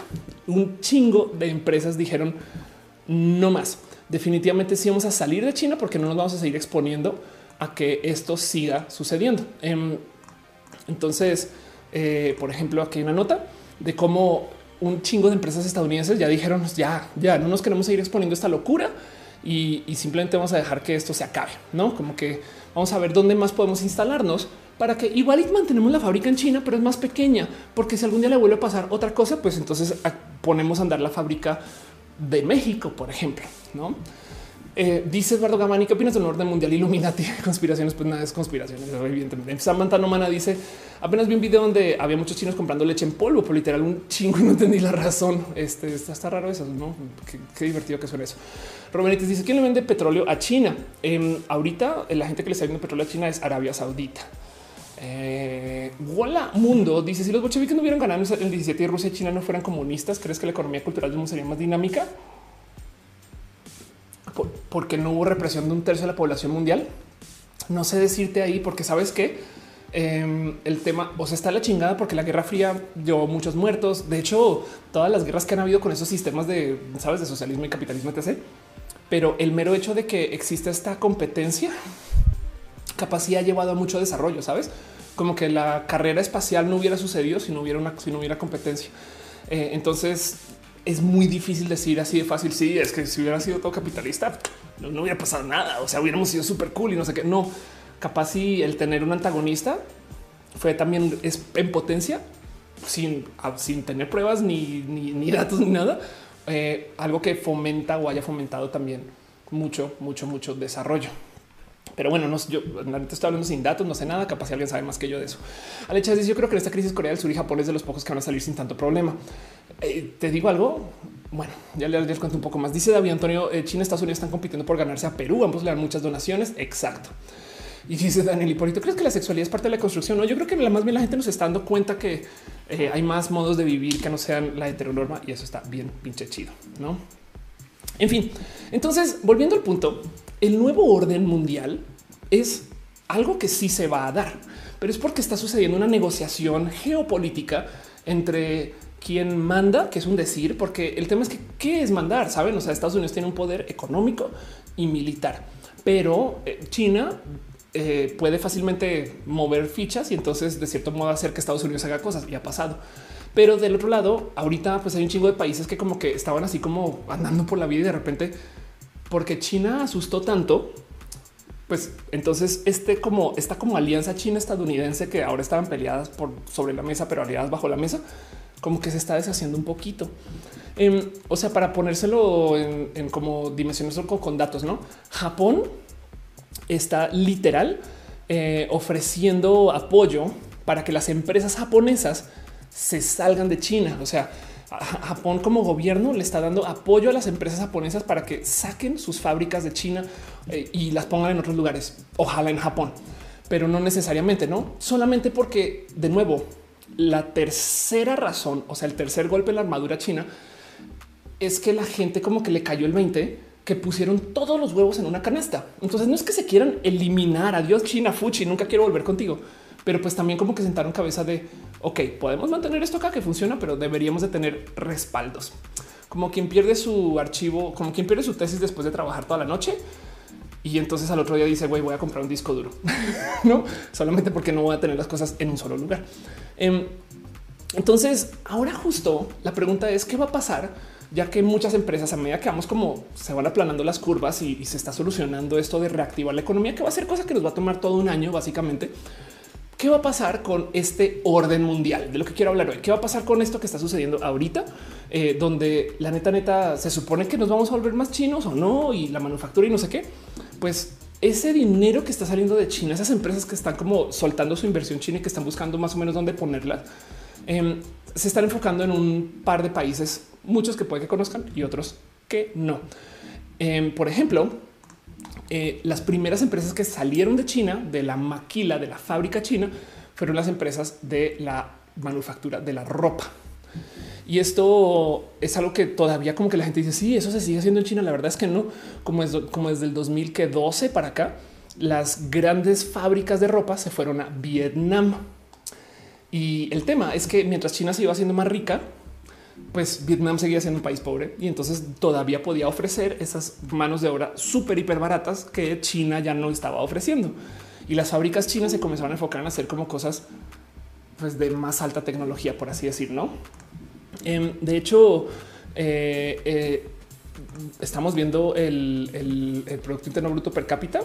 Digo, no es lo mismo que vimos para Japón, no es lo mismo que vimos para China eh, pero pues vean como justo el esto de nuevo, esto es la producción económica del país dividida por la cantidad de gente que hay en el país. Si tomáramos toda la economía y, y, dividiéramos este dinero equitativamente, cosa que no sucede, esto es lo que veníamos y vemos como justo entre comillas eh, en, los últimos 20 años, eh, la, la, entre comillas riqueza por persona en Vietnam pasó de ser de unos 300 dólares al año a ahorita unos casi 2.500 dólares al año.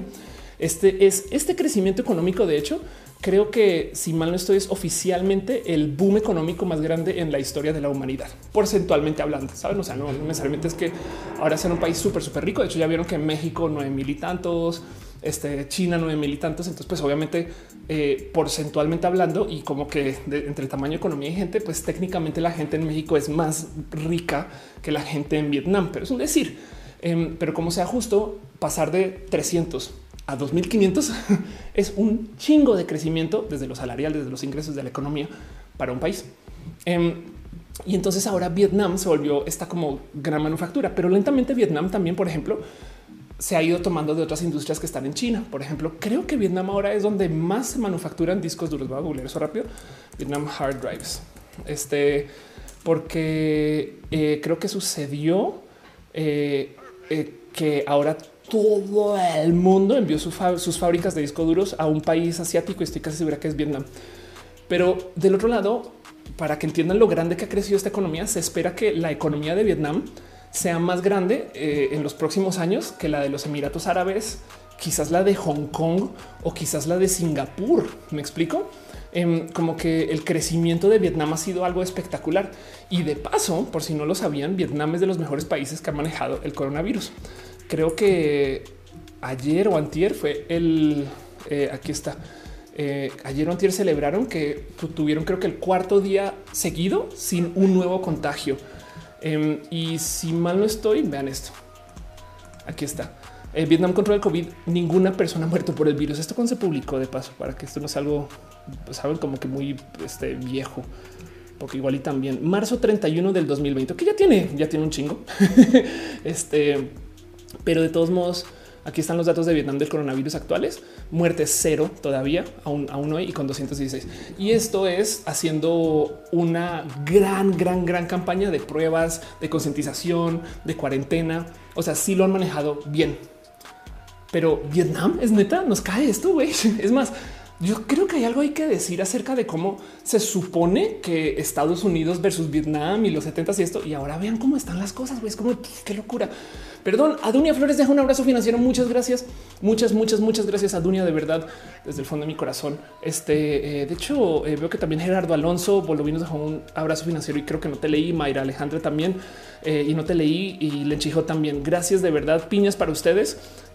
gracias por su apoyo. Las piñas nos regalamos piñas porque no hay nada más bonito que la piña en el mundo. Creo que Tailandia sí, perdón Ángel, es que si no era Vietnam, voy a buscar rápido eh, Thailand hard drives. Em, pero bueno, el caso sí, justo, tienes toda la razón. Y, luego hace hubo un caso donde los discos duros de repente como que se volvieron súper caros porque se inundó Tailandia, no? Y bueno, pues la verdad es que sí fue, brutal, pero pues es de todas las fábricas de este producto eran, estaban en un país. Y entonces eso justo es lo que está pasando ahorita con China. Uno de los lugares que se van a ver muy beneficiados con esta como salida de inversión de fábricas chinas es Vietnam. El otro lugar que se va a ver muy beneficiado es México y de hecho ya se ha estado viendo beneficiado. Cuando entró López Obrador a México, lo primero que hizo fue cancelar el proyecto de inversión de infraestructura más grande, no sé si de la historia de México, pero bien que lo pudo haber sido.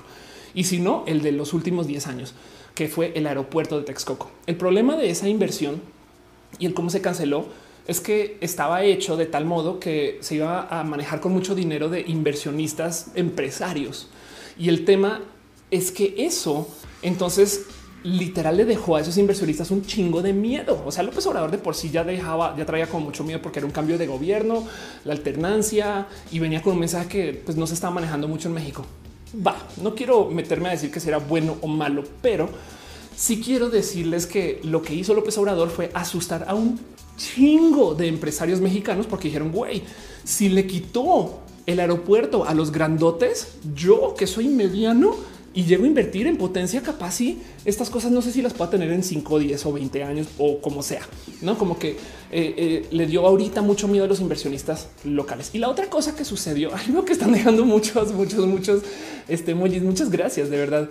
Muchas, muchas gracias. Y vi que dejó un abrazo financiero, perdón también. Por ahí pasó Shenuma y dejó una carita. Gracias, gracias. Besitos. Pues bueno, volviendo al caso, entonces, lo que sucedió con el gobierno de López Obrador es que sí, está bien el cambio la alternancia, pero su gobierno asustó mucho a los inversionistas mexicanos para eh, el cómo se invierte en México. Entonces los inversionistas mexicanos retiraron su inversión y el gobierno de López Obrador venía manejando eh, austeridad republicana. Entonces no estaba invirtiendo en infraestructura, no estaba invirtiendo en el país. O sea, la neta, lo que hicieron los gobiernos, o sea, ¿se acuerdan que en el sexenio anterior y en el anterior también de paso, por no decir nada de partidos, se construyeron un chingo de autopistas, no como que de repente era que ahora abrieron otra calle, otra calle, otra calle. Es porque todo el día el gobierno le está tirando dinero a la infraestructura mexicana, porque eso de cierto modo es darle dinero a la economía, no? Y eso entonces pues ya tenía un estándar de, operación, como que un chingo de empresas de construcción ya vivían de eso y no sé qué. Pues sí, entonces López Obrador decidió no invertir en eso que porque la corrupción y no sé qué. Eh, pero como sea, entonces ya tienes a dos grandes factores de inversión que se desaparecieron cuando llegó López Obrador pero el dólar y nuestra relación económica con Estados Unidos y demás se mantuvo muy estable por em, y eso fue como raro de ver, no como que, como que la defensa de la economía de López Obrador en su primer año fue un miren, las cosas no van tan chidas en el crecimiento, pero el dólar se mantiene. De hecho, se habla mucho de eso, no? El dólar cae, no como que eh, el precio se está apreciando. O sea que, pues eso todo sucedió porque un chingo de empresas extranjeras estaban invirtiendo en México justo alejándose eh, de, todo esto que estaba sucediendo en otros países. O sea, lo que mantuvo a México andando el año pasado, por así decir, o por la, economía más o menos así andando, es que los extranjeros le estaban aventando dinero a México y además justo se estaba renegociando el NAFTA, el TEMEC, eh, que bueno, que ahora va a ser el TEMEC, y, como que entonces había como que mucha expectativa de qué va a pasar con la economía mexicana. Entonces recibimos como que este dinero que venía de afuera, eh, que era como que de cierto modo lo único que López Obrador no había como que movido hacia el final del año, porque Pemex le fue re mal, como que muchos inversionistas extranjeros dijeron no, momento, las cosas no están. Y entonces sí se comenzó a retirar un poquito ese dinero y por eso es que la economía en parte se fue a pique. Estoy simplificando, me salto un chingo de datos, pero para que tengan presente que México ya se había estado viendo beneficiado de esta huida de capital de la fábrica china, que mucha gente dijo, pues bueno, lo vamos a poner así en México, ¿no? Em, se espera, nomás para que lo tengan presente, que unos eh, este, 20 mil millones de dólares, o sea, 20 billion, salten de China a, eh, a México en los próximos años, ¿no?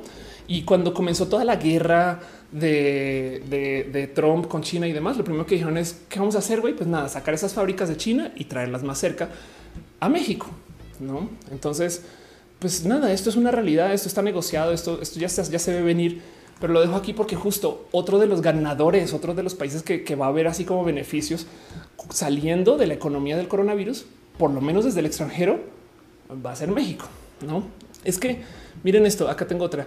Eh, esto es una eh, encuesta que se hizo por eh, la gente de, ah, perdón, que estoy haciendo aquí está, que se hizo por la gente de Foley and Lardner, donde topan que, a ver si lo, a ver si topo la cifra, two thirds, perdón, two, escrito menos dos tercios, aquí está, dos tercios de, eso es una encuesta mayoritaria entre una cantidad ridícula de empresarios grandotes, pero pues que no puede que no signifique mucho también. O sea, la verdad es que es una encuesta, no es, ustedes harían esto donde dos tercios de los CEOs de estas grandes empresas estadounidenses dijeron sí, yo creo que yo sí me llevaría eh, mi dinero de China a, a, México. O sea, yo lo traigo de vuelta aquí y lo voy a poner en México. Entonces hay intención. La verdad es que sí se ha visto, pero además eh, del otro lado, em, eh, pues esto es lo que viene en nuestro futuro, no? Eh, el crecimiento de México en los últimos años a raíz de esto como país exportador, pues es, ha sido muy visible. Eh, de, hecho, México, esto poner acá en cinco años para que vean más o menos. Esto es el crecimiento porcentual de las exportaciones de México. Entiéndase, eh, la gráfica no tiene que subir, o sea, no es como las del coronavirus que hacen así, ¿no? sino que simplemente con que se mantenga arriba de la rayita, quiere decir que está haciendo cosas súper cool. Entonces, quiere decir que, por ejemplo, en, en enero del 2017, eh, todos, casi que todos los meses menos un par, crecieron las exportaciones hasta el 2019, donde tuvimos ahí un hoyito, pero luego volvieron a crecer y siguen creciendo. Y eso se le dio la vuelta en el 2016. Em, y es parte de eso, es parte de que trajeron empresas foráneas a México. Y, si ustedes viven en México, igual y lo han visto, saben, de repente en Querétaro apareció una central de infraestructura aeroespacial. ¿Qué? Eso que, pero eso, es muy reciente, saben? Em, de repente en el norte comenzaron a hacer desarrollo de tecnología, computación, etc. De repente, eh, como que llegaron esas como empresas que eh, saben, es de wow, esto está llegando a cada un motivo otro. Y también México internamente también se ha ido desarrollando. Hay una cosa más en esta dinámica que me parece muy bonita de observar y es que justo Em, lo que está pasando con México y su relación con Estados Unidos va a cambiar mucho durante el TEMEC. El NAFTA es un acuerdo. A ver, vamos a la buscar Wikipedia nomás este, para leerles ustedes lo que es el NAFTA. Es el Tratado de Libre Comercio América del Norte. Básicamente es una unión económica entre Canadá, Estados Unidos y México. Ok, el acuerdo es una ampliación del antiguo Tratado de Libre Comercio de Canadá, 4 de octubre del 88. Em, se puso a andar esto en el 94 a partir del 1 de enero y el TLCAN se le dio un plazo de 15 años eh, para quitar todas las barreras aduaneras entre los países. El tema es que como se estructuró el TLCAN, el NAFTA, em, pues muchos como que eh, empresarios quisieron proteger sus empresas en Estados Unidos y muchos desarrolladores quisieron proteger como que sus intereses en el resto de América, como sea. Y entonces México lo que le dijo a Estados Unidos y guiño guiño a Canadá también, pero lo que le dijo a Estados Unidos es un yo te puedo ofrecer mano de obra barata porque es lo que tenemos, no? Entonces está como estructurada de tal modo que los precios que se pueden pagar por la hora de labor en México son muy diferentes a los que se pueden pagar por la hora de trabajo en Canadá. Pero eso es justo porque entonces le da a México una ventaja no México como que dijo sí, yo voy, yo tengo gente que está dispuesta a trabajar por eso y eso de paso es buen pago para estas personas. Entonces ahí te va.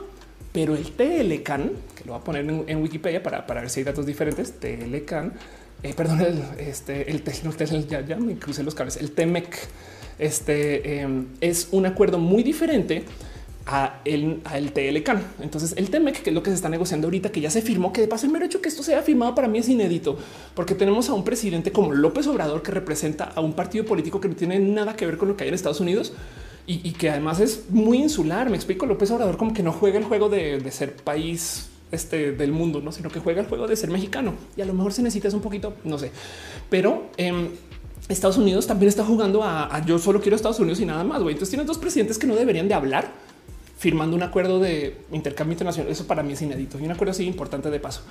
Y justo el TEMEC entonces eh, hace un buen de cambios a este tratado de lo que había en el NAFTA. Entre esos, justo eh, una de las cosas que está como que muy puesta ahí es el cómo se considera la mano de obra mexicana. Entonces ahora se va a hacer una revisión para que la mano de obra, sobre todo lo que se puede pagar por horas y no sé qué, se maneje más estrictos a comparación de lo que se maneja en Estados Unidos y en Canadá. Lo cual quiere decir que la mano de obra mexicana ya no es obligatoriamente la más barata de las tres. Eso es un decir, no? Pero, pero, pero la mano de obra mexicana ya no, no siempre va a ser la más barata. Y la otra cosa que se está discutiendo en el TEMEC, o creo que ya está, es que existan como mesas de arbitración. O sea, si una empresa mexicana ve que una gringa está haciendo una cosa injusta, va a haber un modo de negociar internamente y, una como corte de la economía, si lo quieren ver, que no sé si esto existe en el NAFTA de un modo u otro. Lo más probable es que sí, pero en este caso va a ser muy grande. Entonces quiere decir que las empresas mexicanas podrían amenazar a las gringas y decirles, hey, no hagas eso. Entonces ya en el TEMEC las empresas mexicanas se ponen más, por así decir, a nivel con las estadounidenses y las canadienses. Pero entonces si no somos la mano de obra barata de Canadá y Estados Unidos, ¿qué somos, güey?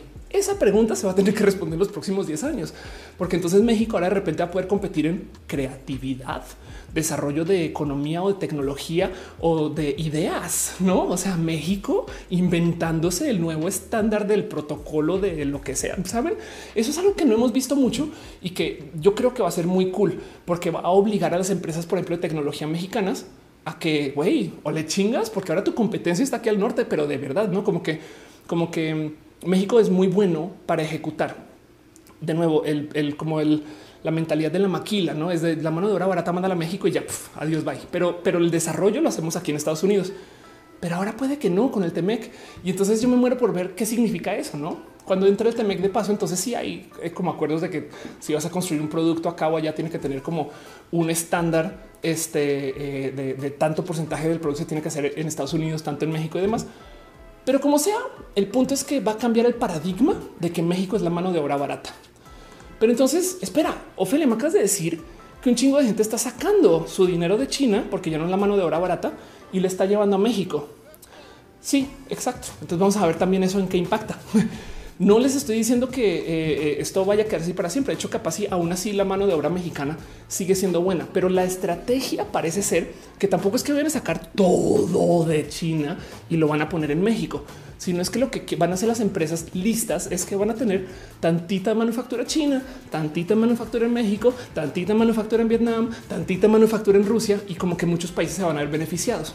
Entonces, el que sale en este eh, eh, beneficiado detrás de esto es el mundo, por así decir, y China va a tener que entonces defenderse ante el globo y decirles, hey, no somos tan malvados. Vale, esos comentarios porque ya vi que hay una cantidad de, comentarios. Dice Talía en el aeropuerto. Ah, el tema del contexto eh, histórico, ecológico y texto con un suicidio cultural y ecocida. Sí, miren, de nuevo, lo de no quiero no quiero platicar y, darles una opinión sólida de que era buena idea o mala idea lo del aeropuerto. Es como lo hizo es, porque eh, tomó un producto, un proyecto que ya estaban dando y demás y, lo, lo, mató de taje y, asustó a la gente. Me explico como que mm, igual y habían más salidas, pero estoy hablando sin saber, no? O sea, no, quiero decirles que, se hubiera hecho o no se hubiera hecho, es como lo hizo. ok, este y ya dice Marco Antonio 150 personas viendo. Este eh, eh, de qué hablas? mi contador dice: Ahora tengo otros datos. Oscar que dice es otra historia, como dirían en Conan. Exacto. Baby Vlad dice México en resumen no cree en la inversión extranjera, pero la recibe igual, sabes? Y yo creo que a nivel empresario sí, sí creen, sabes? Es un tema como del gobierno. Miren, el gobierno mexicano ahorita está haciendo algo que puede que haya no sé, puede que sea una buena decisión. Es muy torpe en su ejecución y desafortunadamente siento yo, puede ser percepción, puede ser verdad, pero siento yo que el gobierno mexicano actual es extra mentiroso y es una lástima, es como muy patriarcal, como que nos quiere decir qué pensar. Em, y porque sobre todo a nivel presidencial ves cosas que dices, güey, ¿por qué dice eso si acá del otro lado está pasando eso? No, pero sí creo que esto que está haciendo eh, Morena de vamos a enfocarnos hacia adentro y no hacia afuera puede ser bueno de, ver, no? Pero vamos a ver si es una, vamos a ver cómo se juega estrategia, esta estrategia de los próximos años, no? Porque por ahora la economía se fue a piso antes del coronavirus. La ejecución durante el coronavirus está de las del nabo eh, y, hay tantas cosas ahorita que están rotas que ni vamos a ver dónde caen las piezas, pero pues eh, a lo que voy es que justo Em, México cambió el paradigma en estos años y eso pues es algo que hay que tener presente. No es más. Eddie del Carmen dice, has estado pendiente de los temas del crecimiento de algunos frentes impulsan post-COVID, porque en México no parece que vaya para allá en lo absoluto. No. Post-COVID, justo México va a ser eh, uno de los países que va a recibir esta inversión de cosas que están saliendo de China, porque ahorita China asusta más de lo normal, ¿no? Liseta dice que se va a dormir, descansa. Eh, Celtico dice Argentina queda fuera. Argentina ahorita está en pausa hasta que solucione su problema de la deuda. Ahorita nadie quiere invertir en Argentina porque Argentina es un país que está tan endeudado que, nadie confía en nada. O sea, Argentina en cualquier momento se desaparece como país y pierde toda su soberanía y, entonces este, resulta que se vuelve las Malvinas, todo el país. No sé. en fin, dice Francisco Valladares, eh, con base en la situación y sus próximas repercusiones, ¿cuál crees que sea el mejor sector donde invertir? Ahorita lo mejor para invertir es todo lo que está relacionado con necesidades básicas, porque saliendo del, coronavirus y demás, la gente va a necesitar surtirse y pensar en cosas pequeñas. La economía de piensa en va a ser algo horrible. Piensa en la economía de la pobreza es raro de decir, pero a lo que voy es, por ejemplo, todas las empresas de compartir cosas, eh, las empresas de segunda mano, las tecnologías de cosas de segunda mano, la validación de productos, no verificar que los coches sean buenos para vender esas cosas, em, les va a ir bien porque la gente va a tener menos dinero, no? Entonces va a querer compartir y no sé qué. Y lo que se va a consumir son necesidades básicas. Si te metes en cualquier industria que lidie con cosas de lujo, perdiste dinero, por lo menos hasta que vuelva la economía. En fin, Torreal dice que dices de Venezuela. Venezuela es otra locura. Este, porque están pasando tantas cosas tan rotas y hay que ver qué pasa. Yo creo que si no hubiera sucedido lo del coronavirus, eh, Trump hubiera entrado aún más agresivamente a Venezuela y a ver qué pasa con eso. Pero bueno, em, también está en veremos. No es, que está pendiendo de un hilo justo como Argentina. DJ Rockin dice que opinas de Trump con su pelea con los gobernadores de la reactivación de la economía. Pues nada, eso que pues que eh, es la discusión de, eh, si inyectarnos para curarnos del coronavirus me duele, cuánto dolor quiero aguantar. Y, pues más bien, pues eso es un tema como de, fundamentalismos políticos, no como que hay gente que le vale gorro y prende la economía si muera gente. No mames, güey, está muriendo gente. Eh, de nuevo, eh, primero veamos a ver cómo nos mantenemos vivos y luego vamos a ver cómo comemos. Pero hay gente que quiere comer ya, entonces es un tema. En fin, dice Alina, ¿qué opinas eh, sobre el sistema capitalista que se está impulsando el cambio climático? Yo creo que cualquier sistema de desarrollo que permita que existan más seres humanos va a generar cambio climático. El cambio climático no se da por el sistema capitalista, sea porque los humanos consumimos y somos y consumimos más de lo que generamos. Pero bueno, en fin, el otro país que viene con toda, yo que ya les dije Vietnam, ya les dije México, es la India. Y de hecho, cuando yo estaba como entrando en mi mundo de la economía, cuando estás en mi maestría, estas cosas se hablaba mucho de este grupo de países que iban a ser los países del futuro, este, eh, los, grandes países que iban a dirigir la economía. Ahora, ahora que te se habla y esta cosa que se llama los BRIC. BRIC justo viene de una sigla en inglés que dice Brasil, Rusia, India, India, China y Sudáfrica. BRICS. Em, y entonces como que todos los artículos de economía decían esto es lo máximo, esto es lo más cool, estos son los países que más van a representar la manufactura, y de paso, el único motivo por el cual México no está acá em, es porque México tenía alianza con Estados Unidos. Entonces, eh, México pertenecía a otro grupo de países que es la OCDE, ¿no? la Organización para la Cooperación de Desarrollo Económico, etc. Entonces es como es otro, es otro club de Toby. Pero de los BRICS, por ejemplo, bueno, Brasil le ha ido muy bien. Este Rusia le ha ido medianamente bien con un par de complicaciones. India, ¿qué pasó si China de repente explotó? Y lo que pasa es que India, dentro de todo y todo, está, digamos, en un momento de la historia donde estuvo China hace unos años. Em, India es muy, muy, muy, muy, muy, muy, muy grande. Pero la diferencia entre India y China es que es altamente agricultural. O sea, China tiene un chingo de desarrollo porque ya construyó esas super ciudades y ya tiene toda la gente trabajando en el mundo de la tecnología y todas esas cosas que hemos visto y que ya tenemos muy medido. Pero India todavía tiene al 50% de su población en el mundo de la agricultura. Para poner eso en contexto, en Estados Unidos es el 5%. Saben como que eh, no quiere decir que sea mejor o peor. No quiero demeritar la labor de la agricultura, pero el tema es que el trabajo de agricultura, sobre todo en países que tienen tan pocas herramientas, es que es mucho trabajo para muy poquito dinero. O sea, son trabajos de muy poca productividad. O sea, con una laptop, el acceso al Internet y una idea medianamente buena, puedes hacer el dinero que hace una persona en agricultura en la India en un año y tú lo hiciste en una hora, ¿no? Em, entonces tú eres una persona mucho más productiva y, estás con tu laptop. Y eso justo es un tema, porque entonces lo que hay que hacer es que igual y esa cantidad de producción de agricultura se podría dar con menos personas trabajando, con más tecnología y con desarrollo, desarrollo que además ya se dio en el resto del mundo. Saben como que eh, eh, en Estados Unidos hay una cantidad horrible de tecnología para el desarrollo agricultural, quizás ya demasiada, como que de repente esos tractores así súper cool que, hacen todo tipo de cosas y es de wow, qué pedo eso. Para hacer eso en la India necesitas como no sé cuántas miles de personas, no? Em, entonces, eh, el tema es que es que la India justo se ha ido desarrollando, pero aún así eh, sigue siendo un país que es, digamos que estadísticamente pobre para el tamañote del país que es. De nuevo, comparemos esto con el número en China. Es lo vuelvo a buscar. Eh, GDP per cápita China. A ver si lo tenía por acá. Eh, tengo India, Vietnam, México. Aquí vamos a buscar el de China. Pero pues acuérdense que son países de pues, más o menos tamaños comparables. No, esto es eh, China, que pasó de, digamos que en los noventas, de tener un ingreso por persona de 300 dólares a tener un ingreso por persona de casi 10 mil, o sea, 9 mil dólares. Em, que eso es muy comparable a lo que hay eh, ahorita en México y la India.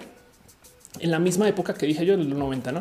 En la misma época pasó de tener un ingreso de 300, así de 300 dólares a ahorita 2000. Ok. Entonces el crecimiento de la India con la misma cantidad de gente, pues obviamente no ha sido el mismo. No es más, os podrían decir que la China es casi que cinco veces más grande de nuevo, esto es porcentualmente hablando, esto es si todo el dinero se dividiera por persona, saben, eso son, o sea, es, como es una métrica para comparar. No, no quiero decir que eso es el dinero que debería tener todo el mundo TC, no, pero sí funciona. Esas son las métricas que usas para comparar. Em, y, de todos modos, aún así, con este crecimiento eh, de, eh, de esto que habrá sido como el 10, o sea, un crecimiento de 10 veces el tamaño, o sea, creció en su economía 10 veces lograron sacar, es tan grande la India que en ese tiempo lograron sacar a 271 millones de personas de la pobreza. Pobreza estadística, no? Porque pues también no es que estén viviendo, pero los pobres ya son menos pobres, no? Eh, y tienen acceso a más cositas. Pero el punto es que son 270 millones de personas que ya no son estadísticamente pobres. Entonces, si lo piensan, esto es como sacar a todo México dos veces de la pobreza. Es un chingo de gente, güey. Em, porque es tan grande la India, pero todavía se está desarrollando. Entonces está un poquito más atrás en esta historia de esto que le pasó a China. Pero ahora que China ya no nos da confianza, por así decir, entonces el otro país donde mucha gente está sentando su mirada es la India. Ahora, lo curioso es que el crecimiento de la India se dio en un lugar donde China no estaba invirtiendo porque China quiso ser la fábrica del mundo, las maquilas, la mano de obra barata. La India dijo así de entrada, no, no, no, yo sí me quiero enfocar en ser el espacio del desarrollo de la industria del servicio. Entonces, si ustedes son programadores o trabajan con tecnología, seguramente les tocó que en los 2000 comenzó todo este cuento del famosísimo outsourcing, donde entonces muchas empresas dijeron vamos a mandarle este dinero a la India y en la India, allá contratamos un programador y no lo va a devolver gracias a que tenemos el Internet. El futuro del mundo es el Internet. y llega una persona en una tabla de surf y dos gatos atrás que brillan y sus ojos disparan láser. No, eso se dio porque la India se dedicó a invertir en sí mismos para que ellos fueran un gran país que diera servicios. Em, y, pues eso lo hicieron, yo creo que en parte porque también estaban diciendo como que internamente, bueno, vamos a competir con los chinos, que hagan su cosa y nosotros competimos con estos. A lo mejor allá son la fábrica, acá somos los servicios del mundo, ¿no? Eso pudo haber sido un buen enfoque. Pero ahora que la gente no confía en China, es muy probable que levanten esas fábricas y las pongan en la India, que están allá al lado, ¿no? Este dice que mi kitchen roja en Marte. Si estamos hablando de economía, Le Chávez dice muchos van a voltear para países de África. Ahorita hablamos de eso, justo también África también.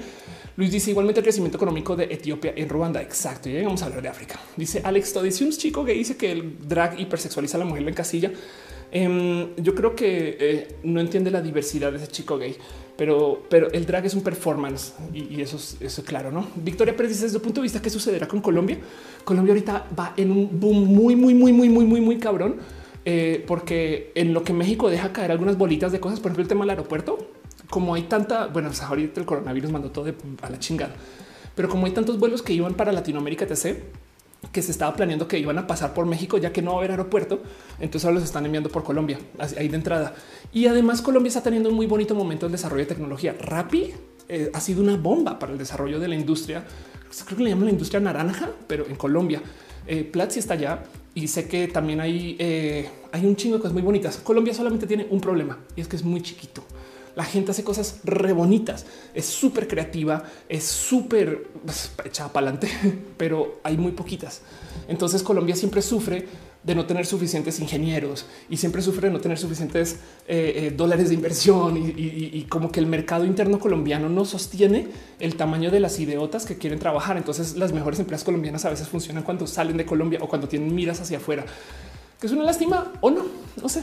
O sea, Colombia es muy bonito, pero es muy chiquito. Este, eh, y aún así, de todos modos, hay que ver qué pasa saliendo de la crisis, porque Latinoamérica em, va a tener un desarrollo raro, ya que Estados Unidos va a usar a Colombia para tratar de desorganizar más a Venezuela. ¿Qué es lo que estaba pasando?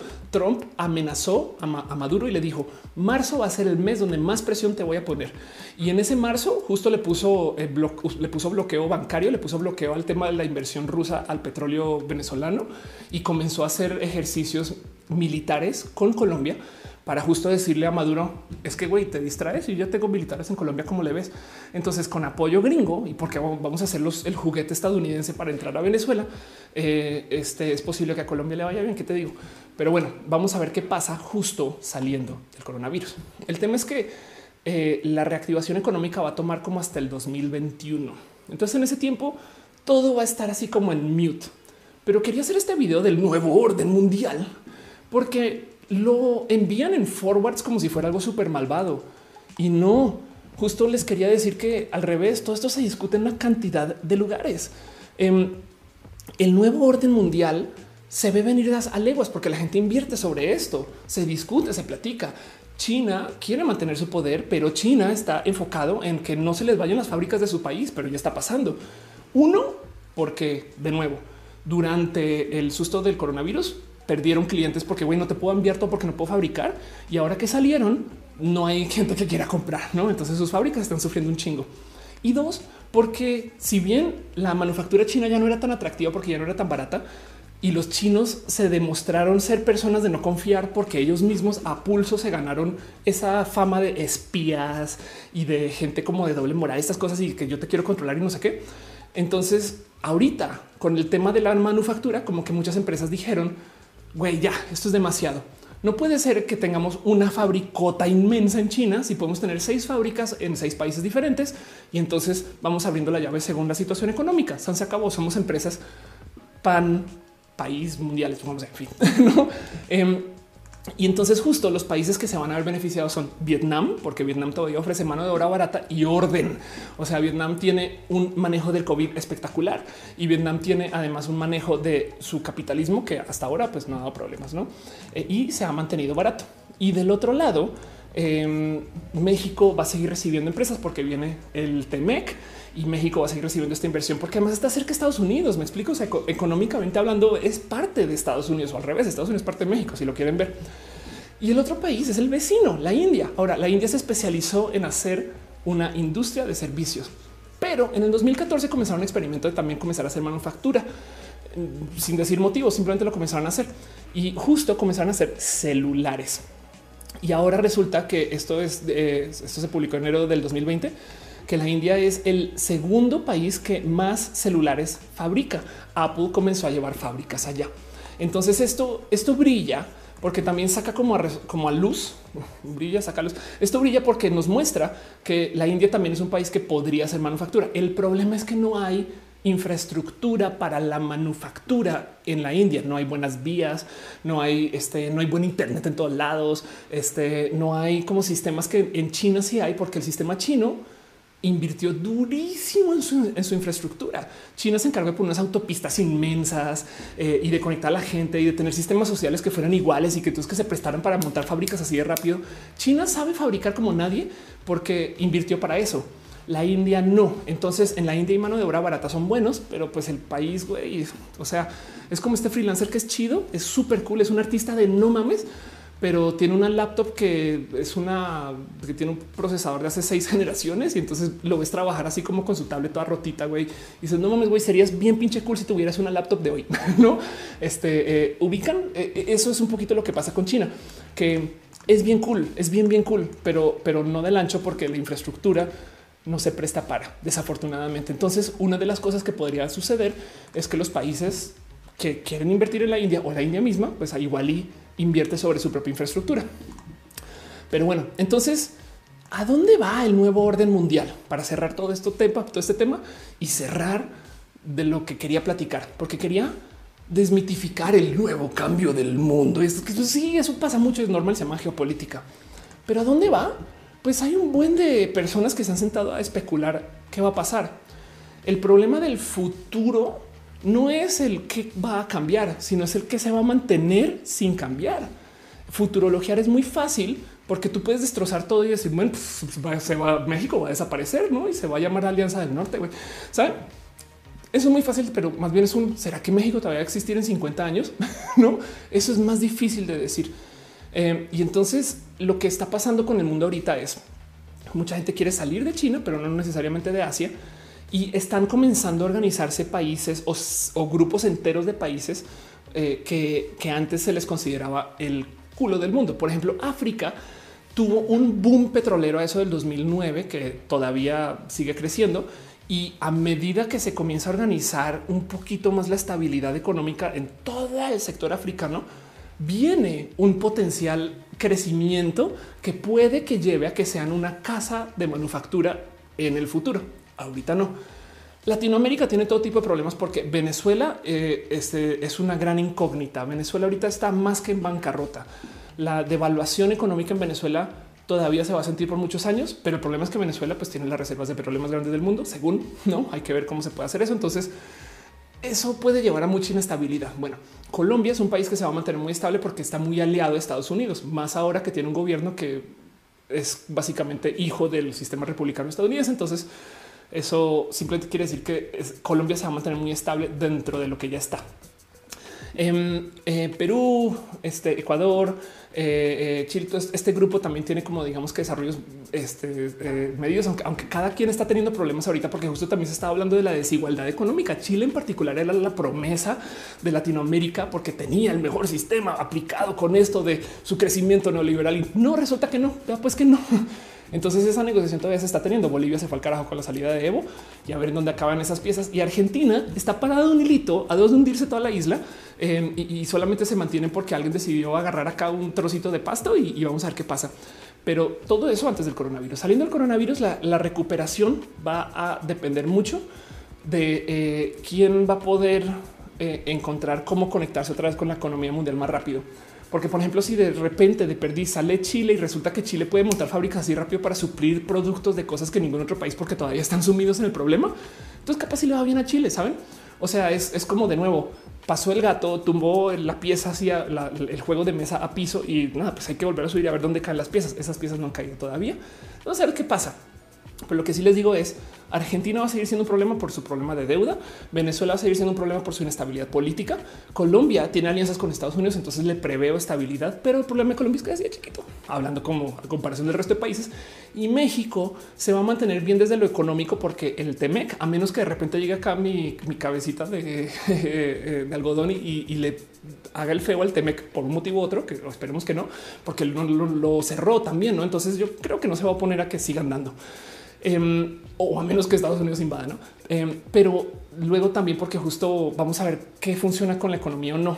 Yo espero que saliendo del coronavirus el sistema económico mexicano encuentre sus patas, pero es posible que lo que mantenga esa cosa andando es que los extranjeros van a querer operar en México y eso le va a poner mucha presión de cosas que el gobierno actual no quiere tener. Entonces esa va a ser una negociación que vamos a tener que vivir y a ver por dónde nos lleva.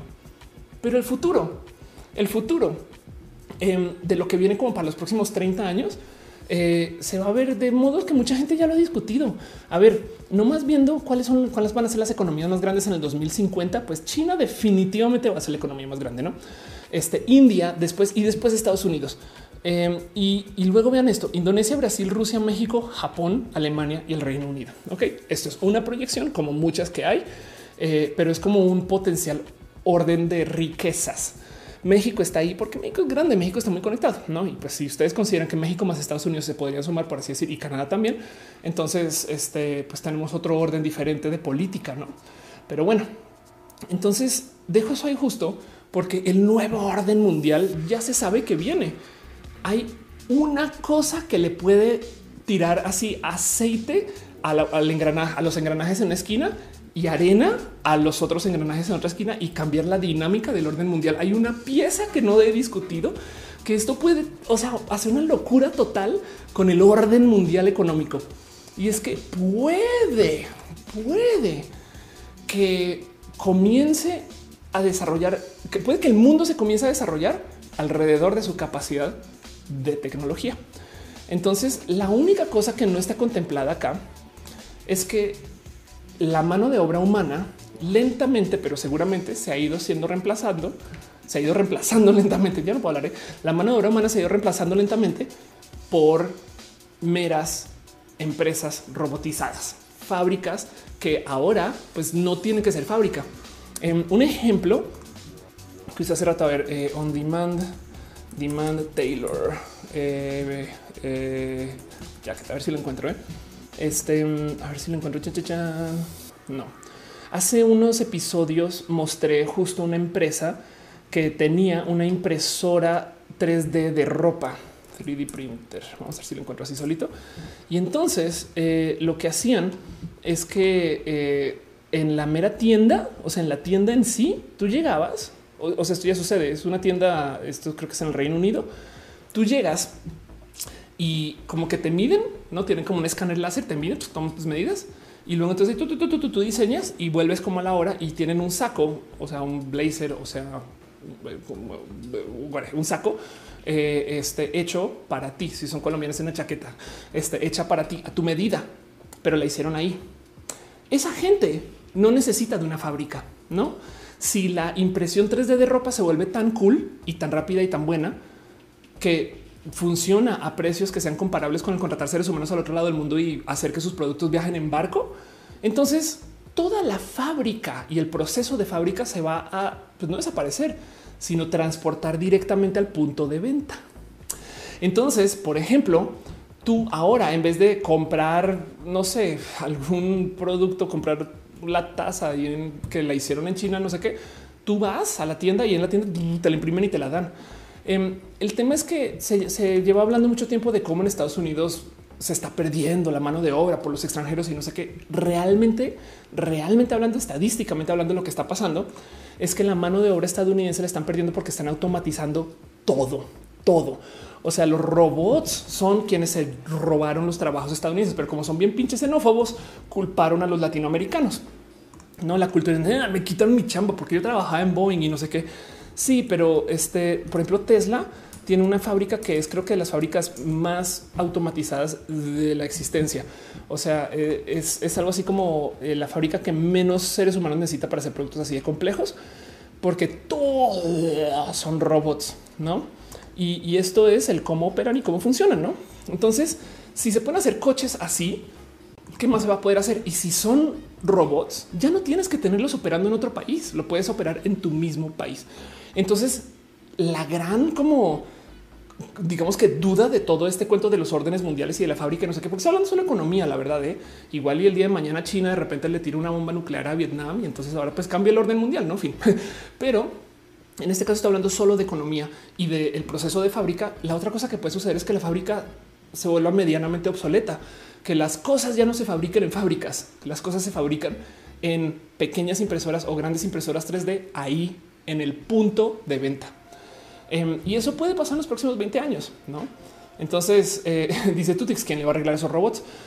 puede ser otro robot, exacto, puede suceder. Miren, la verdad es que hablando de la automatización, en 1910, 1920 también hubo susto de la automatización y, nada, simplemente hicimos cosas más complejas, ¿no? Entonces, eh, lo único que va a crear la automatización, honestamente, es una demanda inmensa por tener mejores sistemas de educación. O sea, esa persona que solamente sabía coser así y que ahora hay una máquina que hace eso, pues igual esa persona se le puede dejar de menospreciar y decir es que tú puedes hacer más que solo hacer esto el día. Me explico. Y entonces habrá cómo tomar a esas personas y recapacitar y poner otras cosas y quizás hacer trabajo más creativo. No todo el mundo está para eso. Hay gente que la verdad quiere trabajar haciendo esto y ya, no la neta. Pero del otro lado, yo creo que asumir que la gente solamente, solamente puede hacer eso está bien roto, porque lo que dicen es que se van a quedar sin trabajo. Sí, pero pues a lo mejor es hora de pensar entonces cómo y ojalá el gobierno pueda regalar, apoyar, me explico, hacer para que la gente entonces tenga trabajos que hagan más uso de cosas que no sean repetir. Si su trabajo de paso de algún modo implica una repetición, es muy probable que eso se automatice en el futuro. Piensen en eso. Dice o menos Cowboy que se suscribe. Gracias por tu suscripción. La neta, neta, neta, neta, neta, neta, neta. Estamos preguntando por qué hablo como hombre, pues porque me gusta. Eh, dice Eddie del Carmen. En estas proyecciones del nuevo orden mundial ya están incluidos los efectos de la crisis climática. No creo. Eso no sería un factor clave. Pues sí, la verdad es que sí. Que de paso, ¿qué va a pasar con la crisis climática? En mi opinión, se van a generar empresas para lidiar con la crisis climática y entonces eso va a mover más la economía. ¿Qué les digo? Empresas que su servicio va a ser limpio el aire alrededor de la fábrica por un X dinero. Saben? Este arreglo el aire que puedes respirar en tu casa por X dinero, transporto agua. Saben como que eh, la crisis climática, yo creo que a esta altura ya es inevitable. No vamos a parar de ensuciar el mundo y lo único es que va a crear más industrias que entonces vamos a ver dónde caen las piezas de nuevo. La vida es larga y entonces eh, esas soluciones tecnológicas, ojalá a lo largo encuentren cómo encontrar que podamos lidiar con esto. Por lo que va a pasar es que en vez de eh, cambiar para consumir menos, vamos a adaptarnos a que podamos consumir esto un poquito como esta gente que piensa que me parece que es un pensar este, estratégicamente eh, aplicado, pero es esta gente que dice yo no voy a comer menos, güey. Yo voy a hacer cuanto ejercicio tenga que hacer a la semana con tal de que pueda comer lo que me da la gana. Así veo yo la solución de los problemas del cambio climático. Desafortunadamente, esto implica que mucha gente no va a poderlo, no lo va a poder pagar, va a vivir muy mal y el sufrimiento general va a subir. Entonces, igual y eso, o sea, hay que enfrentarlo y hay que tenerlo presente. Pero, pero digo, estoy siendo muy como analítica con esto de yo creo que lo que va a pasar con el cambio climático es que se va a solucionar de modos que podamos seguir siendo unos horribles seres humanos, pero sin morir. no, en fin. Sigo leyendo esos comentarios a ver qué eh, me han dejado por acá porque dejé pasar un chingo de sin leer. Javier Estrada dice todos bien atentos a lo que nos dicen. Nos imagino como la escena de los dálmatas viéndote. Muchas gracias. José Luis Cárdenas dice qué opinas de la caída del petróleo? Es en parte para tratar de quebrar Estados Unidos. No, eh, de hecho, eh, al revés, la caída del petróleo yo creo que es en parte para tratar de quebrar a Rusia, quien no quiso jugar bajo las reglas de Arabia Saudita. Y entonces Arabia, Saudita se literal vengó y nos metió un problemota pero, pero pues ahora el coronavirus nos metió un problema aún más grande. Y entonces hoy hablar de eso, yo creo que lo voy a hablar, ojalá más adelante en la semana. Quería hablar de otro tema y hoy quise hablar del desorden mundial. Mi correo dice qué opinas sobre lo que está pasando ahorita con la gasolina, que un gancito cuesta más que la gasolina. Es, es el, eh, lo que se espera que cueste la gasolina en el futuro. Y, de hecho no es la gasolina, sino el petróleo. Pero bueno, dice Jared Márquez, habla del proyecto Blue Beam. No conozco el proyecto Blue Beam. Aranza Él dice la verdad es que la pandemia me ha dado perspectiva de tener un trabajo más freelance que en empresas. Qué bonito. Aprovecha. Eh, dice Roberto Hernández, no estamos tan lejos de ver la película Yo Robot. Chito David dice salúdame, please y carita hacia arriba. Saludos.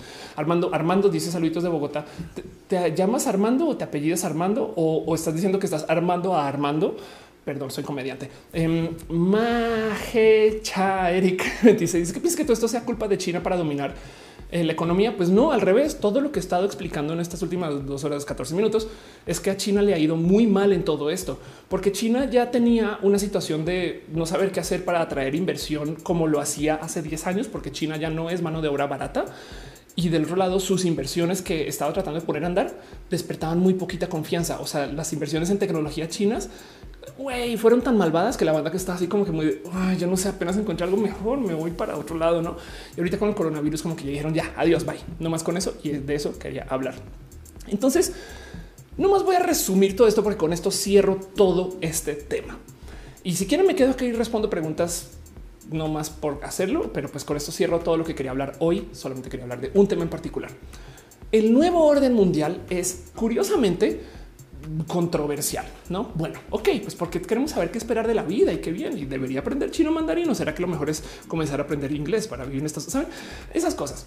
Em, pero por algún motivo que no puedo entender bien, la gente conspiranoica se manda estos mensajes de esto es una jugada de ajedrez, donde de repente quieren derrocar a y wow, espera, em, crear el virus. Si si lo crearon, fue torpísimo porque si lo creó China, güey, rompió China. O sea, China le, fue mal, la neta. Si lo creó Estados Unidos, rompió Estados Unidos. hay una cantidad ridícula de muertos y ahorita Estados Unidos tiene dos milímetros de, que la gente se comienza a tumbar así por una alcantarilla, este, solamente para protestar el virus. Me explico. Em, entonces no, no ha beneficiado que China comenzó a comprar porque tenía reservas y no sé qué. Sí, pero pues de todos modos, la verdad es que China no le fue a ningún país y en últimas, así les haya ido bien se desplomó la economía mundial, entonces les va a ir mal a todos los países por mucho tiempo mientras se recupera eso. Y del otro lado, como que trae esas como conclusiones de y lo que va a acabar es que China va a ser el nuevo rey del mundo. Pues eso ya se sabe. Ya hay mucha gente que está esperando que la economía china sea tan grande que pues que tengan más poder geopolítico. Esto es una realidad que se discute en los noticieros, no? Entonces, como que nunca he entendido bien esos forwards, como que qué buscan, no? O sea, que la gente diga ah, me voy a morir del susto porque China está planeando. Güey, sí, China lo lleva planeando desde el 98. Me explico antes de los 70 cuando comenzaron a hacer sus reformas económicas. Entonces, el tema es que quería hablar un poquito de a dónde sí va el nuevo orden mundial, qué está pasando, saliendo del, coronavirus y de la pandemia y de la cuarentena, que sí vamos a salir, solamente que depende de cada país y su habilidad de mantener los casos activos dentro de la capacidad de entrega de los sistemas de salud de cada país. Entonces, saliendo de esto, nos vamos a encontrar con una crisis económica magnánima. Esa crisis económica, de paso la describo en otro video, venía de todos modos y se va a seguir haciendo presente por mucho tiempo porque tenemos que ajustar un imbalance que hay con la cantidad de dinero que se ha tomado prestado en créditos para empresas, gobiernos y personas a lo largo de los últimos años em, que ya estaba, o sea, ya era a nivel burbuja, ya era insostenible. Entonces eso se iba a colapsar eventualmente y se esperaba que colapsara este año. De hecho, entonces se necesitaba un evento masivo para que la gente tuviera malas perspectivas del futuro y ya lo tenemos. Así que vamos a salir de esto y no más para que midan cuál es el tamaño del hoyo económico, por lo menos para México. Se espera que la economía mexicana se contraiga un 6.6% este año. Para que tengan una medida de qué quiere decir eso, la caída del 94-95 era de 6.2%. O sea, el hoyo económico de la cuarentena va a ser más grande que el efecto tequila. Si ustedes tienen feos recuerdos del efecto tequila, llévense eso a casa. Si ustedes saben qué hicieron sus papás y sus abuelos durante el efecto tequila para salir adelante, llévense eso a su corazón, porque vamos a tener que lidiar con eso. Y entonces eso va a hacer que muchas cosas cambien y demás, que los consumos cambien de un modo u otro. Pero el verdadero orden mundial, la conspiración para que cambien las manos del poder y estas cosas, ahorita tildan más hacia que China va a perder un buen de fábricas y un buen de inversión porque la gente se asustó con China. La gente ya estaba asustada con China. China ya tenía a todas estas personas como que de güey, es que lo de Huawei si está rudo. No mames, güey, es que es que yo antes contrataba a China y me cobraban nada por un producto y ahora me cobran un chingo y además no entregan, no mamen. Eh, y entonces muchas empresas van a tener una estrategia de jugársela por tener a muchos países. Me parece bonito de pensar. Vamos a ver qué sucede.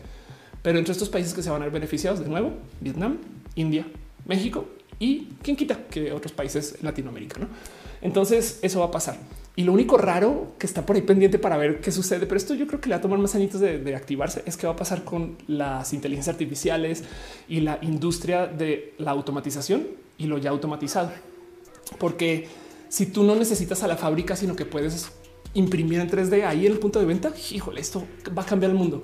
Así sea para tres rubros, me explico. O sea, igual hay unos que sí tienes que hacer a mano, pero no sé, este hay cosas que se importan que luego dices, güey, esto la mitad lo pudo haber hecho una máquina aquí.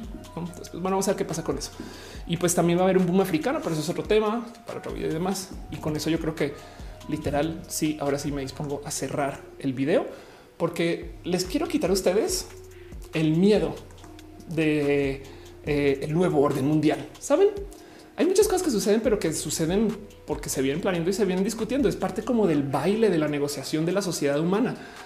China no se dio por accidente, pero China puede que no sea el más grande jugador en los próximos 30 años, por lo menos en la manufactura. Capaz y la respuesta es que China se vuelve un gran país para los servicios. No sé. Capaz si China de repente sale y dice que que me van a sacar todas esas fábricas y comienza a dar todo tipo de raros incentivos internos para que vuelva a ser barata la mano de obra china. Puede pasar, saben?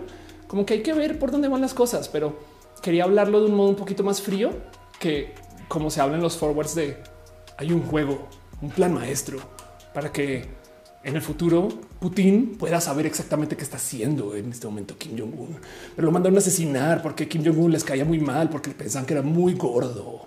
Y entonces ahora decidieron que saben como que dicen, güey, espera, espera, espera, espera, güey, bájale dos rayitas a tu rara paranoia, porque además la solución de esa paranoia es y qué, o sea, igual mi vida tiene que seguir andando como sigue andando, no? Y bueno, con eso cierro el tema. Me voy a una sección de preguntas y respuestas y leo todo lo que me están dejando en el chat. Pero gracias por acompañarme a mi pequeño roja de un tema.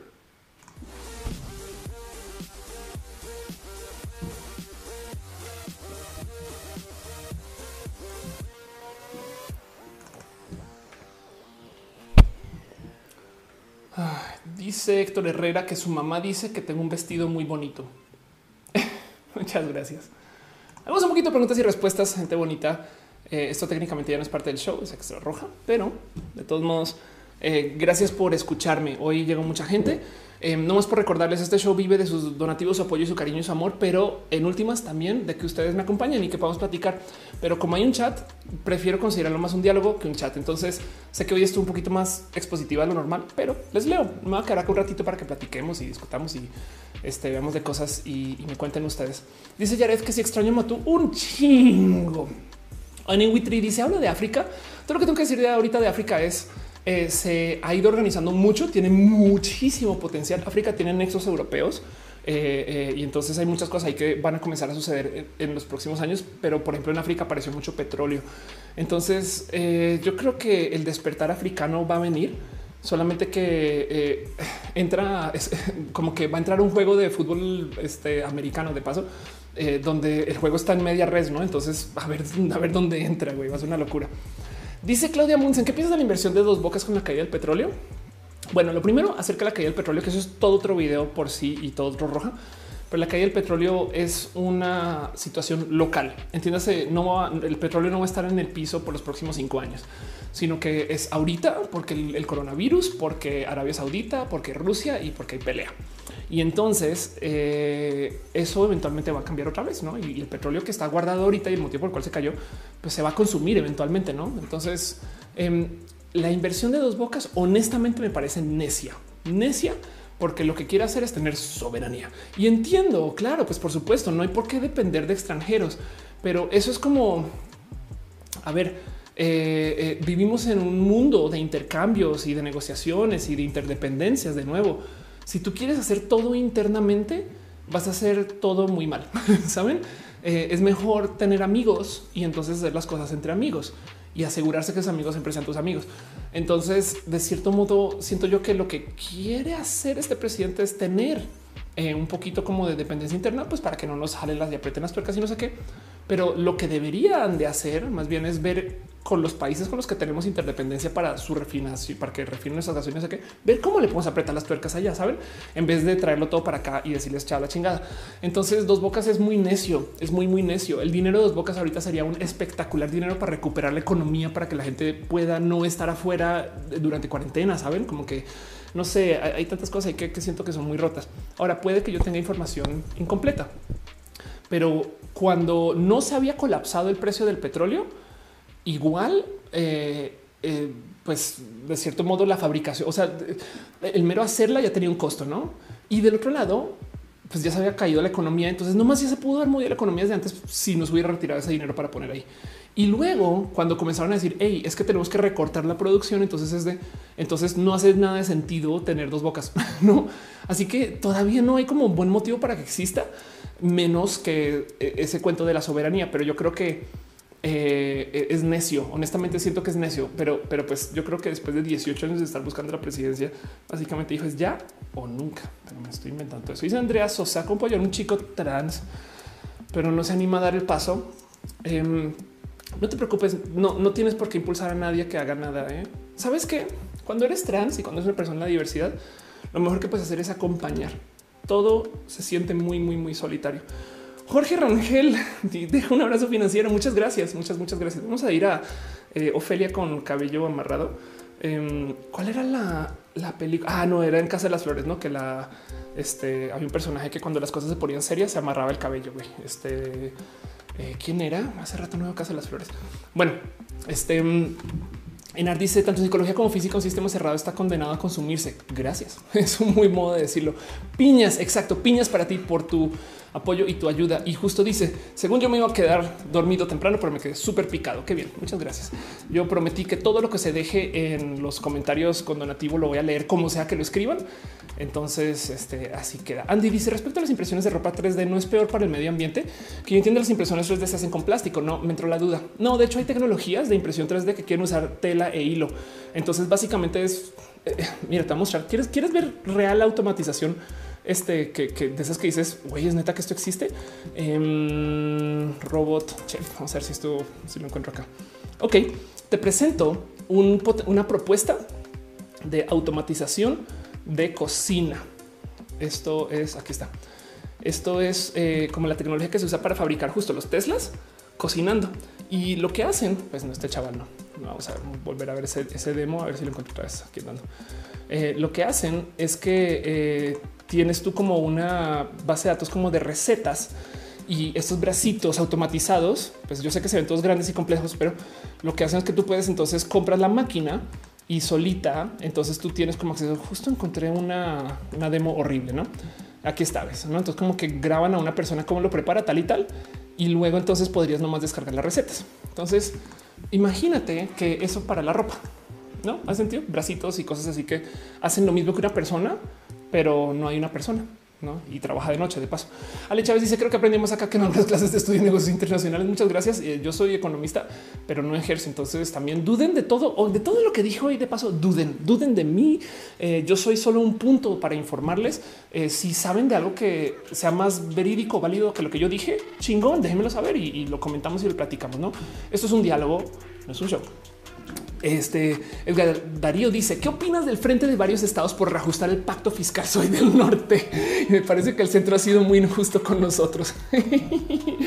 Ay, este tema em, para la gente que no sabe qué onda, básicamente México tiene una cosa que se llama el pacto fiscal, que es de los dineros que entran de los impuestos federales, em, se reorganizan. Este a ver, va a buscarlo más. Se organizan eh, entre estados em, con cierta consideración de la población de cada estado. Entonces, hay una cosa que justo llamaron el Nortexit. Digo, esto fue un tren del mame, em, porque lo que propusieron fue que esos estados que están en el norte, que son el motor del desarrollo económico del país y demás, pues deberían de ya ser un país por su propia cuenta, ¿no? Ahora, el Nortexit es muy diferente a la propuesta de reajustar el pacto fiscal. La propuesta de reajustar el pacto fiscal, em, yo creo que justo eh, es eh, de esas cosas que si hay que renegociar en potencia, también habla un poquito de él. Pues es que, mira, si tú estás dando dinero para mantener a gente que no tiene esa capacidad de generación, por eso es que hay un pacto, ¿no? E, entonces es como los seguros, güey. Em, si tú pagas tu mensualidad del seguro cada nada y nunca lo usas, podrían básicamente, podrías básicamente decir, güey, qué injusto. Yo acabo de pagar la cirugía de güey, no, y, y, nunca lo usé para mí y mira todo lo que he pagado en seguros, no? Em, entonces entiendo el por qué es como, tan fácil de decir, ok, esto está pasando acá, pero del otro lado hay muchas cosas que puede que no veas. Digo, no, quiero, o sea, sí, eso que dices que el centro es muy injusto y demás es verdad, pero del otro lado también el norte tiene una conexión cultural diferente. Entonces ah, es una negociación que yo creo que debería de tratarse más bien desde ahí. En vez de renegociar el pacto fiscal, yo creo que tocaría comenzar a dar quejas de güey, este vamos a ver cómo nos conectamos entre otras cosas para que tengamos puentes que hagan que esto no se sienta injusto. Y lo digo porque es como de nuevo este tema de cómo cuando yo pago un seguro puede que se sienta injusto si nunca lo usas, ¿no? Entonces, justo a la par se creó el cuento del Nortexit, que me estaba mofando de esto ayer en este mismo show, porque, bueno, en este stream, porque luego y en el Nortexit dijeron que Querétaro era del norte, no mamen, güey. Y Guanajuato también, y, ni culturalmente hablando, Jalisco a duras penas, güey. Y yo pinté esta raya roja porque dije, miren, si vamos a incluir estados tan al sur, entonces perdón, pero Yucatán también es parte del Nortexit, ¿no?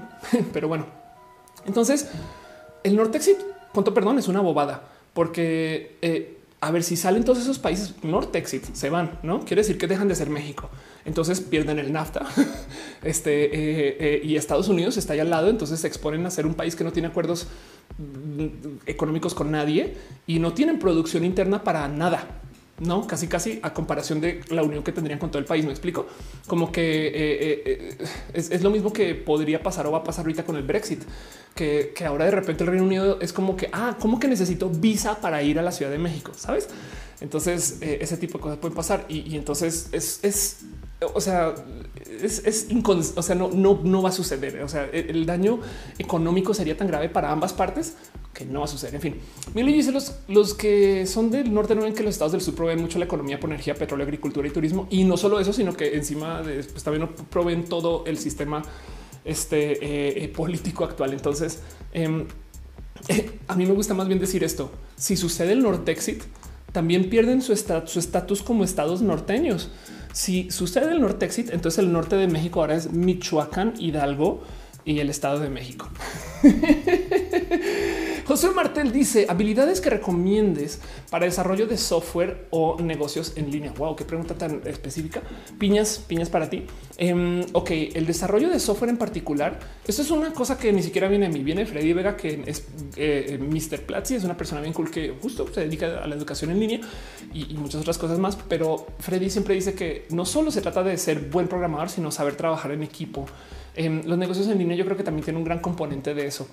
Em, es muy difícil hacer todo solo y la tentación es alta, ¿no? Cuando tú eres un programmer como que siempre es chido más bien trabajar en ecosistemas para que los proyectos sean conciertos y no sean eh, no sean no sea software acústico. Si tú aquí en la esquina tocando la guitarra a lo mejor de tus capacidades, sino tener una banda. Em, así que yo creo que lo mejor que puedes trabajar con el desarrollo de software es trabajar en el producto y no la tecnología y trabajar en la colaboración y no en este eh, eh, en tu capacidad de entrega, no?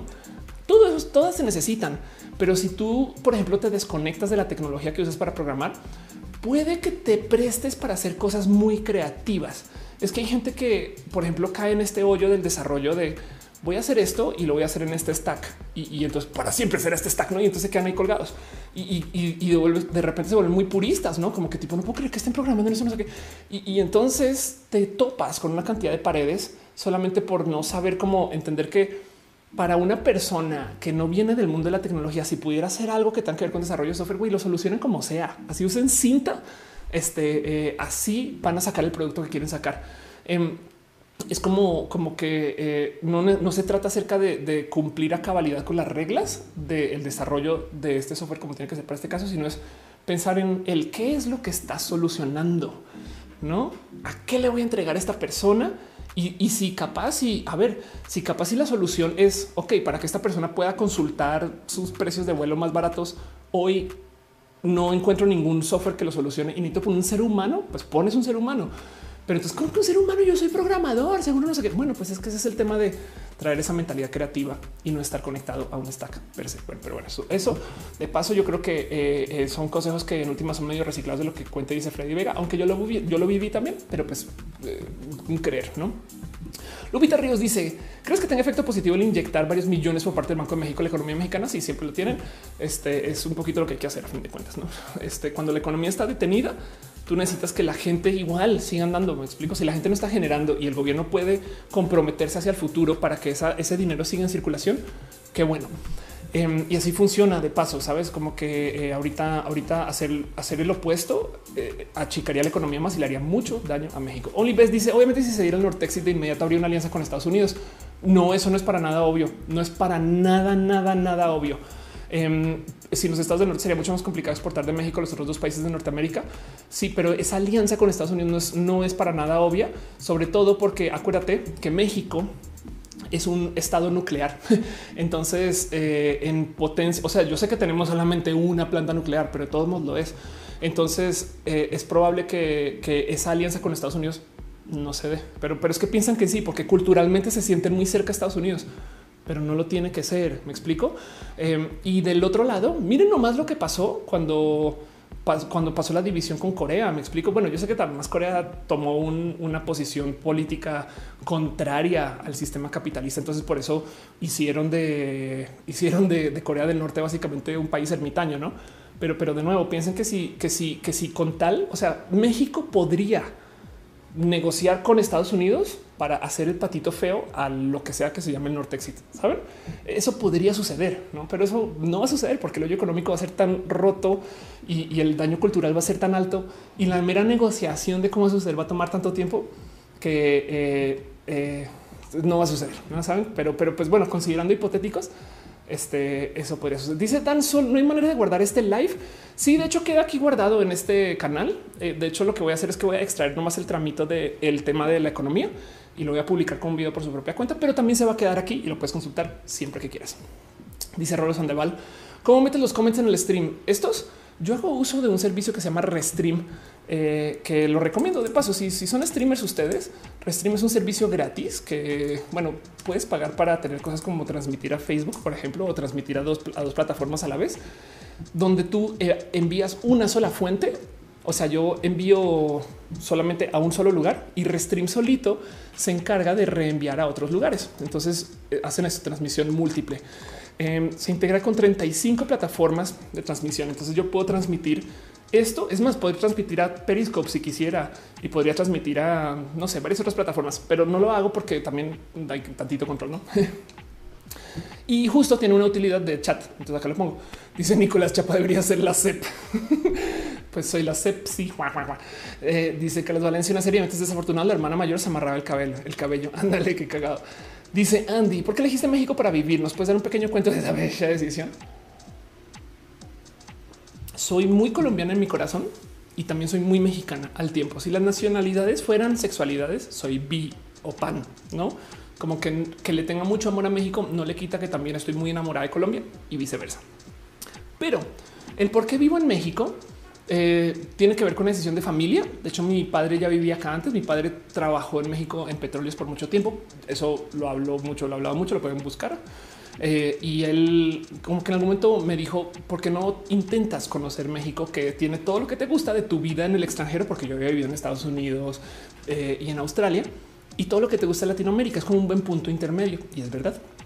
Y yo llegué en el 2008 a finales, como agosto 2009 y me topé con que México tenía muy poco desarrollo web, cosa que yo hacía en ese entonces. Literal, México en el 2009 ya era el país del el segundo país del mundo con mayor consumo de productos relacionados con pizzas y no había pedidos en línea. Y, yo ya había vivido con pedidos en línea en Estados Unidos y en Australia. Era como, güey, qué pedo, güey, es un país así de grande, así de industrializado y no tienen buenos servicios web. Y mi cabecita explotó de, hay mucho que hacer. Y la verdad es que sí, con el pasar del tiempo descubrí que para lo que yo hago, contenidos en línea en español, pues México es la meca. Hay más internautas en México, casi 70 millones de personas, que lo que hay gente en España. Entonces, si tú haces algo para el mercado mexicano del Internet, le estás mandando tu producto a más gente que si haces algo para el mercado español. Y entonces decidí, pues bueno, de aquí me quedo. Colombia es bien cool. Amo Colombia con todo mi corazón, pero es chiquito. Entonces, desafortunadamente me encontré que me fue más fácil desarrollarme acá para estas cosas y luego dije, pues sí, está chido y no he hecho más que investigar México desde entonces y todavía sigo con muchas ganas de seguir conociendo y paseando y demás. Pero luego, por ejemplo, mira, México también es el lugar donde más se consumen tantas cosas de contenidos en español o se producen. Es el país del mundo que más libros en español imprime. Es el país del mundo, o sea, el cine, ve nomás cuántos Óscares hay en el cine mexicano. Em, estás hablando de la tele, la productora de televisión en español más grande del mundo es mexicana. Entonces no solo es el Internet, es los contenidos en español. Yo sé que podemos decir que la calidad, que los youtubers están idiotas, que Televisa está bien pendejo, que los libros que están la casa, no todo eso se puede decir, yo sé. Pero el punto es que es donde las fábricas, donde la industria más grande de los contenidos en español se da y es aquí. Entonces muy cool. Y de resto me he podido mantener de suerte como con buenos nexos con Colombia, sobre todo por ese tema de Platzi. Em, y porque trabajé allá con ellos un rato y demás, y porque familia y no sé qué, cómo sea, y, y le tengo mucho corazón allá. Pero, pero nada, México me ha dado tanto. Yo soy quien soy por México, la neta, la neta como persona. Y luego descubrí que como mujer trans también es bien cool. La Ciudad de México tiene una comunidad LGBT, pero titánicamente inmensa pero además tienen matrimonio gay, eh, divorcio, adopción. Este tienen la clínica Condesa que te paga la transición. Eh, la cultura LGBT en México es muy visible. O sea, piensen cuántos youtubers LGBT hay grandotes y cuántos están en México o son mexicanos o mexicanas. Eh, entonces eso también no como que me da un poco de qué chido, como que yo me considero muy afortunada de poder estar en México y para rematar México pues me recibió en, mis primeros cinco años en México. No hacían más que llevarme a todas sus ciudades a conocer. Y es de no mames, güey, ¿por qué me quieren tanto? Y yo, como que siempre me sentí muy chiquita de qué chido lugar. No sé, le, tengo mucho cariño a, la cultura mexicana, como que llevo acá más de 10 años y todavía estoy conociendo comida, güey. Pero bueno, dice Tutix para los artistas músicos, México es la meta. Sí, también, exacto. México además tiene un desarrollo de música inmenso. De hecho, Spotify, para que vean el tamaño del mercado web y de la música en México, Spotify en el 2012, creo, 2013, casi que quiebra. No, me acuerdo del año, pero bueno, Spotify en algún momento estuvo a dos de acabarse como empresa y lo rescató México. Y todavía el sol de hoy, la Ciudad de México es donde más se escucha Spotify del mundo. O sea, los premios de Spotify, esas cosas se hacen acá por eso, saben? Eh, entonces piensan en eso, ¿no? Que cuánta gente, cuántos músicos hoy viven gracias a Spotify y, Spotify se mueve por México, ¿no? Entonces eso también es muy bonito hablar. Dice, eh, se acabó una nota dice que la Vogue se disculpó contigo. Em, qué chido. Sí, de hecho grabó un video donde se disculpó conmigo y yo le respondí por Twitter y fue por un tema que tú, ella habló y dijo cosas de mí en un stream hace muchos ayeres y entonces pues ahora se disculpó. Pues qué bonito. Me encanta mucho poder tener eh, eh, eh, presencia con alguien como Alejandra, que es una mujer trans muy lograda, la neta. Sofkain dice que le gustó ver el rojo en vivo. Muchas gracias. Grecia Medrano dice la CMX es lo chido, por lo menos en la metropolitana. Digo, yo en frontera está chido, pero no tanto como la CMX. Quiero ir para allá próximamente. Que no te lea René. de paso, desde que conocí a René, René es una persona muy de frontera, de Nogales y ahora vivo en Nueva York y, vaya como he aprendido del norte en mis últimos, en mi último año de vida. Entonces ahora estoy enamoradísima de la cultura del norte. Me parece bien pinche cool y como que no la había conocido tanto. Entonces eso es otro tema porque es otra cultura. O sea, sí estoy de acuerdo que el Nortexit tiene una base cultural, pero, pero nada, como que pinche México es que es tan, tan diverso y, y yo siento que hay tantas cosas todavía por ver. Le tengo mucho cariño y amor a este lugar. Pero bueno, dice Claudia Munsen, alguien propuso martes de economía para domis. Qué cagado. Ya le dice cantarás con René, pues sería chido, pero pues este todavía no. Eh, dice Manuel Sánchez, el problema de la natalidad sobre población también lo tiene México. ¿Cuántos hijos por pareja tienen? No hay número definido, ni hablar de los embarazos no deseados, etc. No me extraña que se quieren deshacer de las personas viejas más adelante o, aprovechar esta pandemia para ese propósito. Un 2-12, porque por ejemplo el tema de la sobrepoblación se da ahorita porque la generación de nuestros abuelos y de nuestros papás tuvo muchos hijos porque no había ciencia para garantizar que iban a vivir. Entonces se creó, o sea, tampoco es que ellos dijeron, entonces por consecuencia vamos a tener muchos. No, se creó una cultura de ten cuantos hijos puedas, güey. Y como que aquí, sin decir mucho, se daba por hecho que no todos iban a vivir a la alta edad. El tema es que con mucha ciencia, a eso de 1910 en adelante, imagínate, desde el porfiriato, los bebés ya no estaban muriendo. Entonces de repente era como de, güey, no mames, güey, los 14 bebés pues ya, ya están entrando a su adultez, güey, qué pedo, güey. Eh, y entonces eso, y ahora que ya están mayores, es como, y no se quieren morir, güey, qué pedo. Eh, y eso todo se da porque tenemos avances en en la medicina. Pero en las nuevas generaciones ya no quieren tener de a 14 o de a 10 de hecho, México está teniendo de a uno o dos. Entonces, eh, pues sí vamos a tener un cambio en el orden poblacional hacia los próximos 50 años, pero eso toma mucho tiempo, ¿no? Porque estamos hablando de generaciones enteras, ¿no? Em, y, y, pues nada, México la verdad es que sí ha tenido mucho crecimiento en su población como todo el globo terráqueo, pero se espera que el crecimiento de la población mundial llegue como a un tope eh, creo que creo que el año es el 2030, donde la población va a dejar de crecer exponencialmente y eso de paso va a ser un problema para la economía, porque la economía se asume que siempre debe de seguir creciendo porque tiene que compensar que siempre hay más seres humanos. Pero cuando lleguemos a un momento donde no comenzamos a tener tantos seres humanos en el globo terráqueo, ah, van a pasar cosas, no? Pero yo le pongo eso como 2040, creo algo así. Hay una plática muy bonita, hay una TED muy vista este, eh, por, esta, por una persona que trabaja las estadísticas de pero el caso. Dice Gaby Sigala, ¿Dónde encaja el arte y cultura en el nuevo orden? En el mismo lugar. es más, qué bueno que si lo piensas en el nuevo orden, exista eh, eh, diversidad en, en, quién posee ese nuevo orden. Porque una cosa es que Estados Unidos diga vamos a cambiar el orden del mundo. Otra cosa es que nos vamos con China. Capaz vamos a ver diversidad en el arte porque ahora los chinos van a hablar y van a contar sus historias. Es que conocemos el mundo por la óptica estadounidense ahorita y, nuestros abuelos conocieron el mundo por la óptica británica, no? Entonces yo creo que igual y eso implica que va a haber aún más diversidad en el arte y la cultura. Pero bueno, Vamos a ver qué pasa con eso. Softkind dice que le gustó ver este roja vivo. Muchas gracias. Victoria Pérez. Victoria Pérez dice eh, siendo mujer trans iniciando los 31 me hace feliz tenerte como referente. Qué chido, qué cool, Vic. Eh, escríbeme de vez en cuando em, y cuéntame de tus cosas, Vic. Dice Abe, acá una nota donde dice que la voz es disculpa, ya te había leído. Salvador dice hola enfermera. Aquí LGBT dice si te ofrecieran conducir un programa de TV aceptarías y de qué te gustaría que fuera. Eh, sí, de hecho yo me entrené justo para ser presentadora, pero ya me enamoré del Internet. Em, me encanta hablar de los temas LGBT, pero me gustaría nerdear duro. Entonces, por eso ahora mi programa de tele se llama Roja. Hola, estamos en vivo. y yo creo que espero algún día y, con su apoyo y con su cariño y con, tanto corazón que, que, siento yo cuando hago estas transmisiones, esto luego se puede volver algo más pro, aunque siento que como está ahorita está bien cool, saben, como que también a veces digo, ¿para qué me quiero ir a un foro si esto está chido? No, no sé, en fin, tengo muchas negociaciones con eso en la cabeza. Ceci Bord dice, puedes hablar de la gente mushe y desafortunadamente conozco muy poquito de la gente mushe.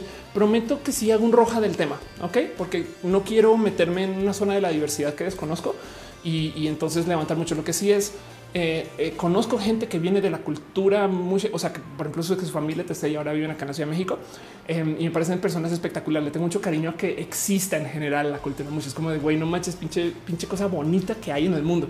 Pero, pero de resto, no sé si, si hay algo serio de que hablar y esas cosas. Y me tengo que empapar más del tema. Admito que estoy sub informada en este tema. Este dice Magali que le gusta. Gracias. Aaron dice que eh, también le gusta el stream. Muchas gracias, Carlos. Como dice eh, que siente que mis streams sean profesionales. Qué gracias. Eh, ok, qué chido. porque de nuevo, mira, o sea, yo estoy literal, es la laptop. Ahí está OBS, ahí está el chat, no? Y ahí están las cámaras. Pero, pero intento que se vea bonito y que, que sea presentable esto, por lo menos. Dice Tomás Gaviria, ¿cómo encontramos esa charla TED? La voy a buscar. A ver, TED Population este growth. Em, es que hay un personaje. Ah, ok, ahí te va. Esta es la charla. ¿Saben qué? Si les, voy a dar una tarea de, este roja. Vean la plática de Hans Rosling y el crecimiento de la población. Em, es de los TED más vistos y de paso Hans Rosling este, eh, lleva presentando esto mucho tiempo. Vean esto, esto es 9 de julio del 2010 eh, ya hizo una versión más nueva en el 2015 y literal la del 2015 es por qué la población mundial no va a exceder los 11 mil millones de personas. Y justo el ejemplo que es muy bonito su ejemplo. ¿eh? Em, lo que presenta es miren, ya nacieron tantas personas y vamos a tener tantos viejos y esto se dio y, y hace este ejemplo con cajitas de a medida que pasen la edad promedio y vaya mejorando la ciencia, entonces, pues los viejitos van a llenar este espacio, los jóvenes van a llenar este aquello. Vean, vean, vean esta, vean esta conferencia por su, por su cuenta, porfa. Em, y explica justo el por qué, aunque si bien ahorita todavía hay muchas personas, si no mantenemos una tasa de más de dos humanos nuevos por pareja, entonces no, no, no se sostiene el crecimiento de la población. Pero ya estamos teniendo menos de dos humanos nuevos por pareja, sobre todo el mundo desarrollado. Japón a duras penas se está acercando a tener uno. Em, entonces, como ya estamos reduciendo la población, de todos modos la gente está viviendo más y está el mundo que se está desarrollando que todavía está teniendo gente joven eh, en mayor cantidad. Entonces, como que su planeación es como de, ok, esto le va a tomar un tiempo de absorber porque es generacional. Y justo dice y pone la raya, no vamos a tener más de 11 mil millones de personas en el mundo. Lo cual entonces quiere decir que podemos comenzar a planear de cómo funcionaría un mundo de consumo con 11 mil millones de personas. A duras penas nos damos abasto con lo que tenemos ahorita y estamos destrozando el planeta. Entonces, por lo menos da una rayita para poder planear y eso es lo que se espera, la neta. Veanlo. Pero bueno, eh, dice alguno no hablamos inglés. No te preocupes porque casi que creo que todas las pláticas grandotas de TED tienen subtítulos en español. Este voy a nomás verificar este para, para eh, este. Aquí está. Eh, no, bueno, tiene autotraducción al español, por lo menos. Quizás porque yo creo que no estoy en el canal de TED ahí, pero esta Hans Rosling y el crecimiento de la población. Este está en español, velo. Em, entonces no te preocupes, sabes como que las, las TED son chidas por eso, porque también las consigues en varios idiomas. Pero bueno, Nati dice mis tres bandas favoritas actuales son de Japón. Destruyeron las bandas que tenía este 10 eh, o 15 años en ese lugar que cagado. Harrison dice que le gusta mis streams. Muchas gracias. Saúl dice cómo se llama la conferencia TED. Exacto. El crecimiento de la, de la población mundial o busquen a Hans Rosling. Creo que murió hace muy poco Hans, este, pero fue muy famoso por hablar acerca de su proyección del crecimiento de eh, la humanidad. Dice Aranza, Japón tiene más muertes que nacimientos. Ándale. Esteban Mamani Ramírez dice saludos de Arica, Chile. ¿Qué piensas de los jóvenes que hoy están en la etapa terminal la universidad por todo eso, la pandemia, problemas sociales, ¿tienen alguna consecuencia negativa en sus carreras? Sí, de hecho sí. Em, em, problema es que esto, esto es muy difícil, pero el problema es que va a tocar aprender a mantener la positividad. Miren, es como la gente en la guerra. Güey, acaban de destruir mi, ciudad, güey yo a qué aspiro güey? si ya ni siquiera hay fábricas. Eh, murieron mis tíos, saben como que y, aún así, si tú te metes a ese trip autodestructivo, entonces vas a ser menos. Pero con toda razón estás en modo autodestructivo si todo se te acaba de caer. Entonces algo similar. Ahorita las cosas van a estar todas rotas y dañadas y, va a tocar aprender a hacer esfuerzos mentales de ok, cómo hago yo para pensar en positivo para que las cosas puedan irse por un camino donde yo pueda como conectarme con lo que lo poquito que hay por ahí. Afortunadamente, las recesiones son cíclicas. Entonces las recesiones económicas son, si quieres verle la economía respirando, no tomé demasiado aire, güey. Entonces tengo que sacar todas las cosas que no funcionan. No, eso es lo que pasa durante las recesiones, que se, se pierden las, las, las ineficiencias, se van porque les, se tienen que ir, güey. O sea, perdón, pero no es sostenible que la gente esté consumiendo catsup francés eh, este, en China. Me explico.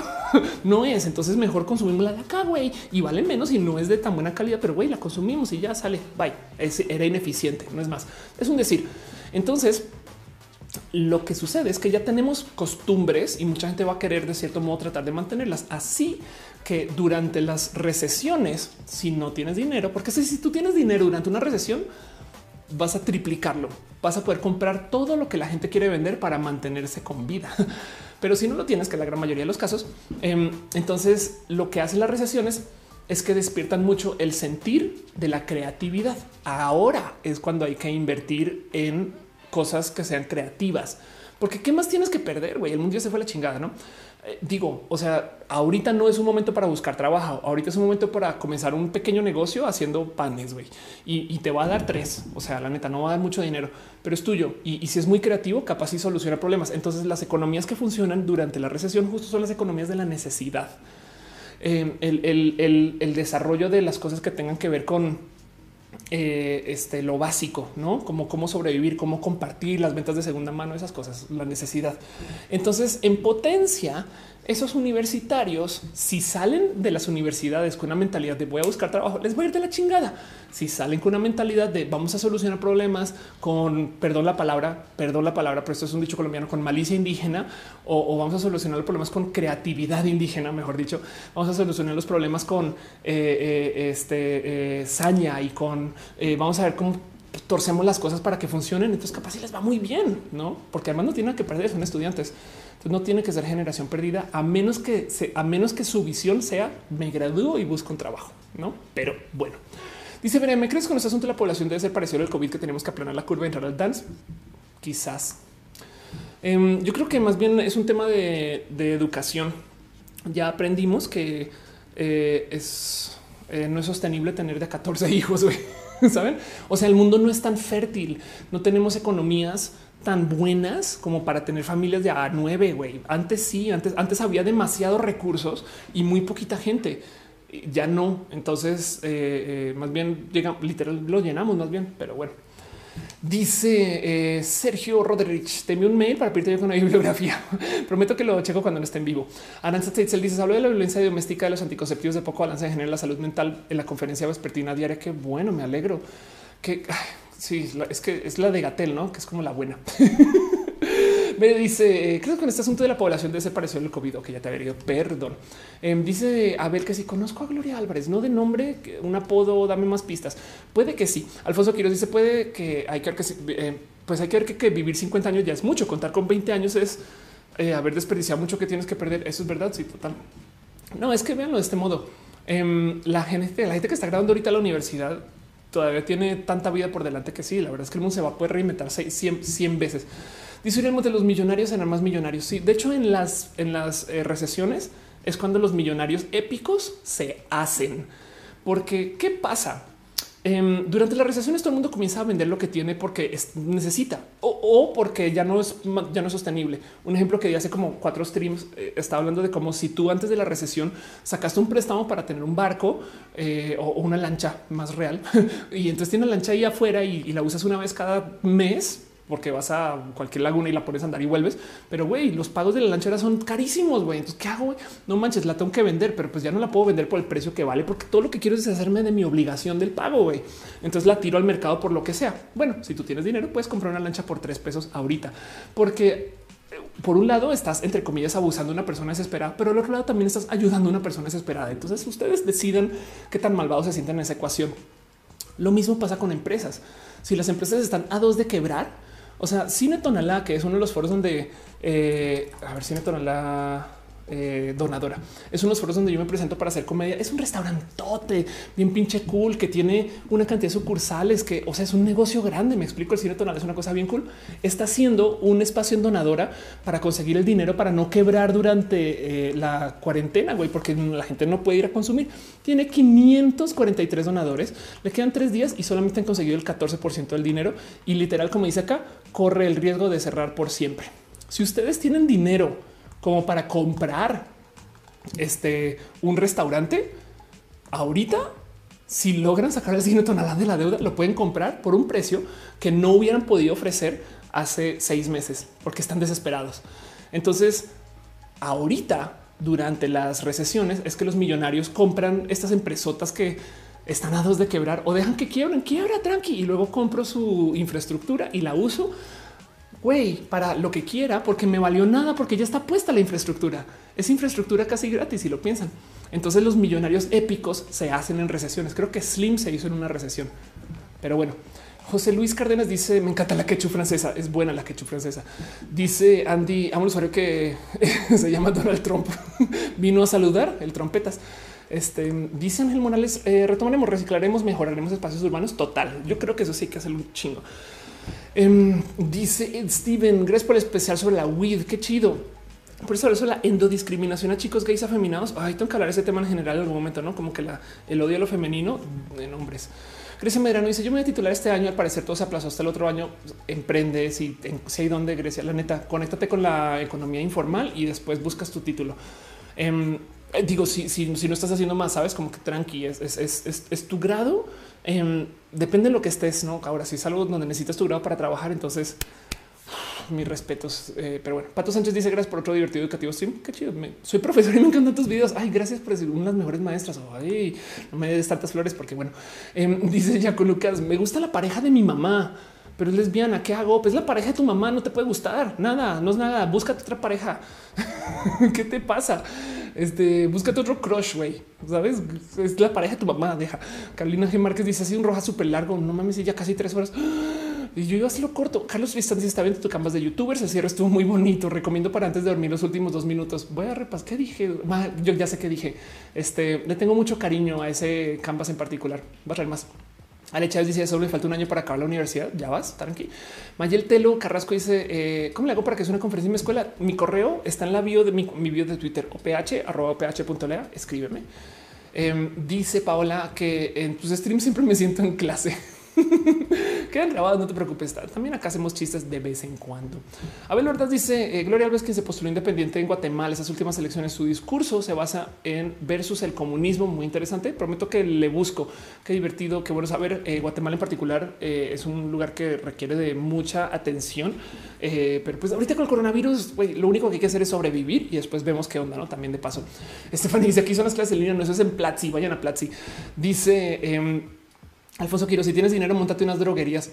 la neta, sí. Ah, de paso, ahorita justo prepárense porque la industria que más está moviendo ahorita es si yo fuera youtuber de medicina, güey, mis canales estarían explotando. Saben como que siguen a hacer contenidos, van contenidos de salud y, tienen aquí hasta que la gente salga de la cuarentena. Güey, después pueden cambiar y hacer acerca contenidos acerca del cuidado financiero. Eh, si no saben de qué hablar. Em, Pato Sánchez, ¿qué opinas de hacer un curso online en estos tiempos? Estoy muy interesado en hacerlo. Dices darlo o tomarlo. En, la educación ahorita, eh, es, la educación online tiene mucha más credibilidad ahorita que hace 10 años. Entonces lo recomiendo como sea. Soy muy fan de la educación en línea y mientras más nos empapemos de estos modos para compartir desde el online, yo creo que más chido lo siento. Yo estoy muy feliz ahorita con que todo el mundo está haciendo streams. Me parece espectacular todo. Dice Jesús Figueroa, saludos desde Medellín. Saludos, parce. Dice, eh, veré cómo es los mercados. Eh, me dice cómo los mercados tecnológicos, programación, esos tiempos de crisis. Em, la tecnología, todo aquello con el Internet ahorita está explotadísimo. Entonces, nada, súper bueno. Todo el mundo está consumiendo todo online. O sea, creo que Zoom como empresa vale más que todas las aerolíneas. Em, todas las cosas que se hagan en línea ahorita están llevadas de, de alto consumo cuando la gente salga de la cuarentena, pues que baje. Pero, pero mucha gente ya aprendió a, por ejemplo, hacer reuniones por Zoom. Entonces, esas cosas. En fin, dice Uriel Villordo, nunca existió el coronavirus, em, existió el COVID. dice Sven Capoclava, es mi cumple. Happy birthday Muchas gracias. Venir acá en tu cumple descansa ya. Tómate un vino. Eh, sí, pues Carlos Torres dice: eh, Por eso es patética la gloria. Si es solo el comunismo del siglo pasado. Eso es verdad. ¿eh? Eso es verdad. La verdad es que hoy en día hablar acerca de los comunismos, pero del otro lado, eh, ahí tienes al presidente mexicano hablando de estar en contra del sistema neoliberal, que de paso es un discurso que también está aplicando Chávez. hoy publicó un video Em, de cómo Chávez justo decía eh, en ese entonces, póngame el precio del, petróleo en cero y vean, vean cómo a Venezuela todavía le va bien, porque Venezuela no tiene los problemas capitalistas que tiene el resto del mundo, porque pues acá pues, vivimos en, una cosa, en un sistema diferente y pues obviamente bajó el precio del petróleo y Venezuela se fue a la chingada. ¿no? Pero bueno, ahora él dice es muy distante el japonés al español. Es un reto, pero se puede aprender. Qué chido. Qué chido, la neta. Aprender en líneas me parece muy bonito. Em, dice eh, Amelie, yo quisiera montar algo con aromáticas o plantas medicinales. Te lo prometo que ahorita hay demanda para eso. Jonathan dice que le gusta comer. Muchas gracias. Eh, y em, creo que eso es todo en mi scroll de ahorita. David Ruiz dice em, el Santa Fe acá. Ok. Eh, que habla Sergio Rodríguez dice será que puede haber tanto tráfico en el Internet que se caiga el servicio? No, el Internet está subutilizado todavía. Una rápida historia que pasó con el Internet. Eh, en el 99 se comenzó a cablear el mundo para el Internet. Entonces, eh, Undersea Fiber Optic Cable. Ok. Em, esto, ah, perdón, Fiber Map. A ver si acá, aquí está. Ok, perdón.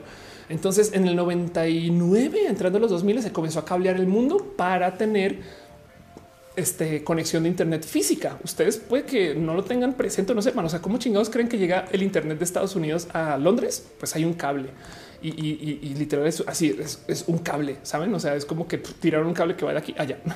Em, y estos cables, justo em, nada, pues depende del país en el que vivas, tienes accesos diferentes, no? Eh, y de hecho, en Colombia una vez una crisis porque creo que había solo uno y lo cortaron, eh, una cosa así. Pero bueno, como sea, entonces, tirar esos cables, construir toda esa infraestructura fue un pedo, ¿no? Y más dentro de los países, o sea, poner fibra óptica en ciudades, pues era un tema, porque levanto la tierra, paso por acá, rompo la calle, estas cosas, ¿no? Pero toda esa inversión se hizo. En muchos países se hizo hasta las puertas de las casas de la gente, en otros se hizo como a nivel ciudad, ¿no? Como que solamente lo pasamos acá por esa troncal y adiós. Pero en el 2000 quebraron las empresas del Internet, una cosa que se llamó eh, la caída económica de las .com, eh, .com bubble. Y, es que yo hablo muy a la ligera de la burbuja.com y hay gente que no sabe que esto sucedió. Pero aquí está, la burbuja.com fue una caída económica inmensa del Internet que se dio entre el 97 y el 2001 porque había esperanzas, pero voladas, voladas de lo que se iba a poder hacer con el Internet. La gente estaba demasiado optimista. Entonces, peor que el Bitcoin entrando el 2000, o sea, ya le dieron tanto dinero a las empresas de tecnología que había gente que ya estaba robando, sacando, qué y pues todo eso se cayó. Acuérdense que justo en las caídas de las rupturas de burbuja, en las recesiones, todo esto, se van las ineficiencias, las cosas que, que son promesas vacías, todo eso, no? O las cosas que dan muy poquito y que son como lujos. Y esto de paso llevó también a un problema económico mundial, pero como sea, cuando se quebraron todas estas empresas, las que más duro quebraron fueron las que más dinero le habían invertido porque estaban jugando juegos cuando las empresas estaban haciendo como si sí, mi servicio web, no sé qué, con un millón de dólares de inversión. Güey, la gente que está tirando cables en el océano estaba invirtiendo por los casi miles de millones de dólares. Entonces estaban tan sobreinvertidos que cuando se cayó el mercado, se cayeron esas y quebraron todas, todas todas estas empresas quebraron y entonces quedaron todos esos cables ahí puestos y pues, en manos de nadie. Así que llegaron nuevos jugadores y lentamente compraron todos felices toda, esa infraestructura puesta. Y entonces la infraestructura que tenemos del Internet ahorita, imagínense, digamos, va a ponerle números, digamos que poner todos esos cables fue una inversión de 10 mil millones de dólares y llegó alguien y la compró por 100. Son números falsos, no? Como la compró por 100, entonces puede revenderla a 200 y hace un chingo de dinero, no? Entonces todavía hay tanta fibra óptica que se puso en ese entonces y que se ha instalado desde entonces que no la estamos usando todavía a la máxima capacidad. Sobra, todavía nos sobra Internet. Y justo por eso es que están como desesperados de güey, ¿qué más hacemos? No sé, güey, videojuegos, realidad virtual. Yo no sé, dales cosas para que la usen, güey, para que podamos hacer uso de todo este tubo. Tenemos esas autopistas de 800 carriles y usamos dos. bueno, no dos, pero usamos como 400, la mitad, no? Entonces el Internet en sí eh, todavía no está ni cercano a ser utilizado al, tope. Ahora lo que sí está consumido mucho son las IPs, pero, pero la infraestructura todavía sobra. En fin, dice eh, qué opinas de los modelos webcam súper disparado ahorita y me parece muy sano. Eh, Claudia dice se me acabó la pila. Yo creo que es hora de justo ir cerrando el stream. Em, este esta Ultracat dice no estamos hablando de marxismo, socialismo, comunismo, sí, total. Eh, dice que por Dios, hay, hay, una persona aquí que voy a banear. Em, en fin, bueno, eh, dice Rosy Sierra, ¿sabe venir Honduras? No me falta por conocer Honduras. Strappy Team deja este eh, nada, un poquito de cariño de Mixer. Muchas gracias. Y dice Neil Goldberg, un libro favorito sobre economía y o negocios. Eh, es una buena pregunta. Eh, yo siempre recomiendo de cajón What's Technology Wants, que es un libro muy bonito acerca del futuro de la tecnología eh, y, como que lo que busca la tecnología como con nosotros o, por qué desarrollamos la tecnología así. Ya, es, ya, es, medianamente viejito, pero es muy, muy, muy interesante. Es escrito por el fundador de Wired. Entonces ya tiene su tiempo, pero es un paradigma filosófico del consumo de la tecnología y así. Bueno creo que voy a ir cerrando este stream. Este eh, eh, no ya llevamos tres horas al aire, pero quería hablar de un tema. Es un, roja de un tema, un tema y preguntas y respuestas. Entonces, qué chido que nos a ver. Gracias por estar aquí en martes. Paul también deja más cariño de Mixer. Muchas gracias. Eh, Sheldon Isaac dice: Supongamos que me dedico a hacer, me dedico a hacer dientes y mis ingresos son de 6 mil. con esta crisis, creo que es a la mitad. Ok, la regla de cajón en las crisis es esperen que lo que sea que estaban haciendo el año pasado, ahora 50% y así por el resto del año. Saben? O sea, planeen para que esto sea escueto y por mucho tiempo. Planeen que vamos a tener menos, vamos a tener que tomar decisiones difíciles, pero sobre todo que las cosas van a volver a la normalidad a finales del 2021. Ok, llévense eso a su corazón, porque igual y si vuelve a la normalidad en marzo del 2021, pues nos ganamos unos meses, no? Pero si planeamos para finales, pues nada, eso. Y, lo demás es ganancia, ¿no? Robert dice si hay tanto internet, ¿por qué no podemos tener llamadas en Zoom sin que se trabe todo? Pues porque Zoom tiene un porque Zoom tiene un coche de, cuatro velocidades, güey, y ahorita con tanta demanda necesita que sea 16. Em, o sea, el Internet sobra, pero el software y las empresas tampoco son tan chidas siempre. Zoom, no esperaba tener tantos usuarios, ¿eh? se los prometo. Omed Cruz dice: ¿Qué piensas de la cultura de chicos eh, heterofeminados? Me parece lo máximo que exista eh, expresiones diversas, pero bueno. Y LGBT dice gracias por compartir lo que sabes. Gracias a ustedes por estar acá. Entonces, miren, em, voy a nomás eh, nada más saltar. Voy a poner la cortinilla otra vez solamente porque sí. Y nomás decirles a ustedes que les quiero un chingo. Gracias por acompañar.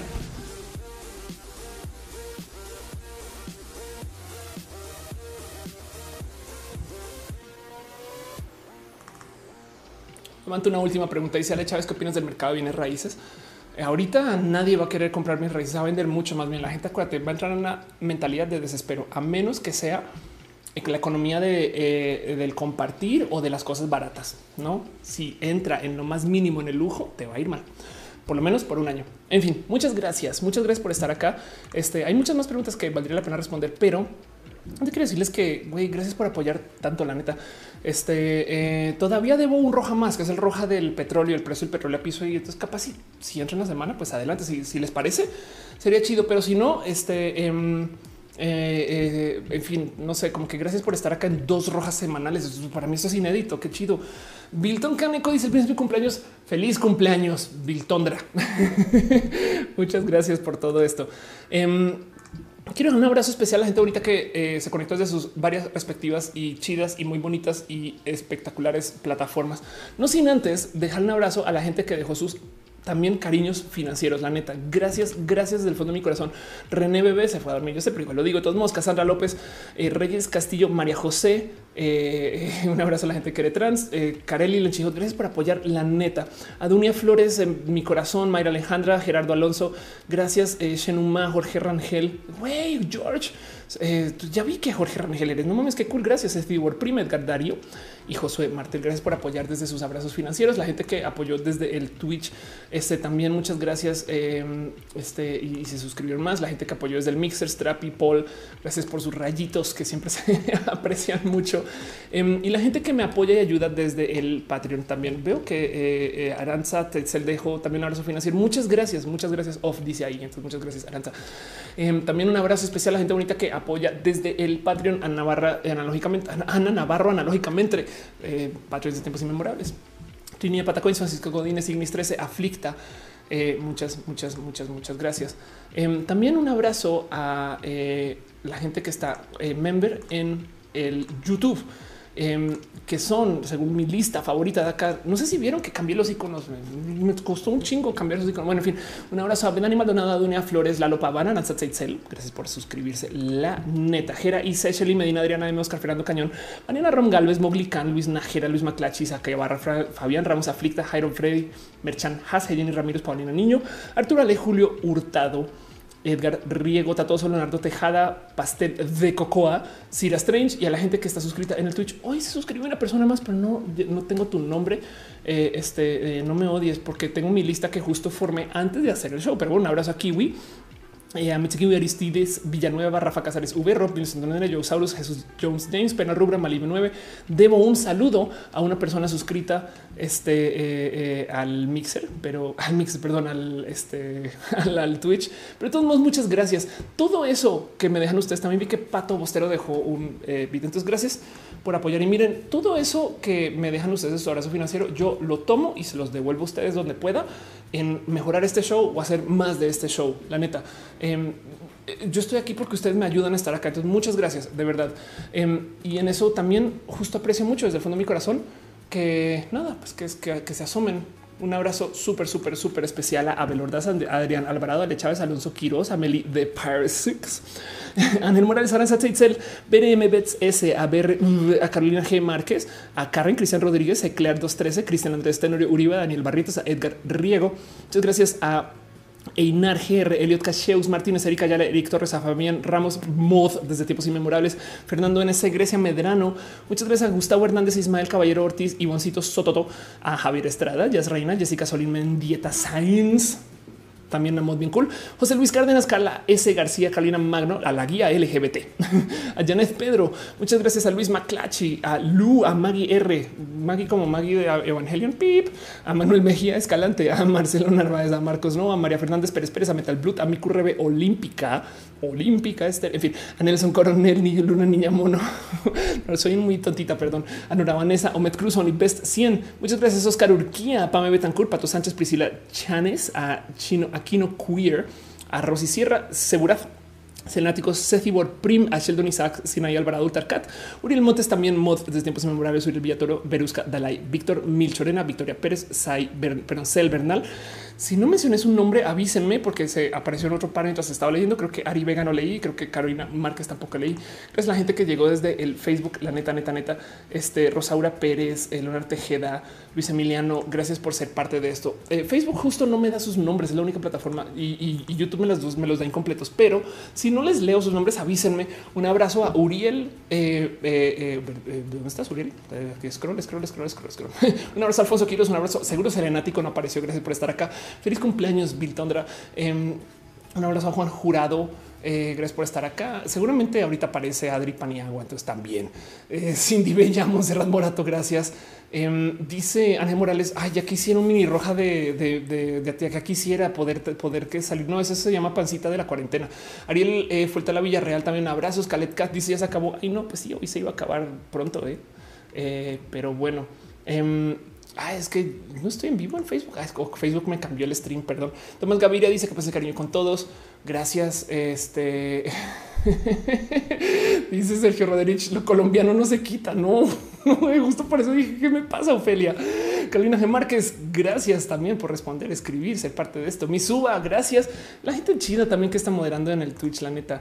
Este, un abrazo a Tutix Suba, Monse Morato. un abrazo a Caro, que seguramente sigue andando su camión camino a San Francisco. Un abrazo a Agroman Aten, Bobadil Tom, a Box Rocky 0327, Commander Ruta, Sephiroth David R713, a Dead Fox RT, a De Verde, qué bonito nombre, a Defiro DRK, Angel 173, aquí el guion bajo emperador, guion bajo Poseidona, Galgoya, Garnachita. Gracias, Garnachita, por tu cariño, apoyar y ser parte de esto. Un abrazo a Gamer 01, Gótica, Grobos y Ángel, Ingrid CR96, Lurks, guion bajo falso, Lurks. Gracias a Mim 14069, Musicarina, AP 428658, con arroba Reaction ZDZN, Arrimastino, Arroyo, bajo Topelgangueras, S4, Ulvides, Sergio Rodrerich, Rodrich, gracias a Silo, bajo Mae, Super Kiko 88, Sisop Diego, a UGG Bot, a V, a Virgo Prosas, Javi 0415 y por supuesto, nada, Team Moderadores, mi corazón por todo lo que hacen la neta neta Caro, Uva, Uriel, Fabián, Monse, Jessy, Tutix, Hígado de Pato y la hora muy dormida René.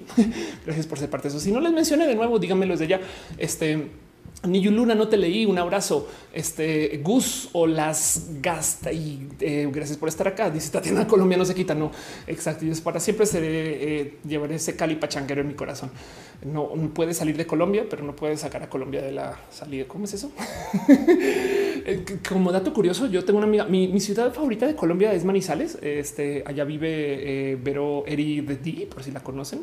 Una persona muy cool y, a veces en una época eh, tenía esta misión de aprender hablado paisa. Entonces literal me acuisaba y me decía, a ver, a ver, dígame un gonorrea.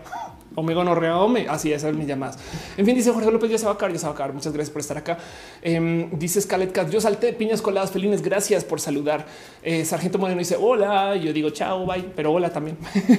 eh, ¿Quién más estuvo por aquí? Hypebot, eh, Brandon HL Poe. Buena partida. La más gracias a ti también por estar acá, Luis Lalo. Este Ok, creo que lo que pasó en Facebook es que como entró como un troll, a lo mejor se tumbó el stream entero, la neta o algo así, eh, porque siguen en vivo en Facebook, pero ahora es otra liga. En fin, eh, John Jairo Romero Díaz, saludos de Cali, pachanguero, eh, y dice: No quiero que sepas que soy yo, entonces nunca sabré quién es tú, que son corazones, son corazones. Exacto. Adolfo Salinas Cruz dice desde Tampico. Excelente programa. Muchas gracias. Muchas gracias desde Long Beach, Araceli Gutiérrez, Ed Steven Ochoa, decíamos Manizales, pero es muy conservadora. No, pero, pero güey, conocen a Eri de D de pasos. Es que también, a ver, em, por si no ubican a es que, les quiero mostrar el Manizales que conozco yo también. Eh, eh, el Manizales yo, que, que yo he visto es en manos de esta persona.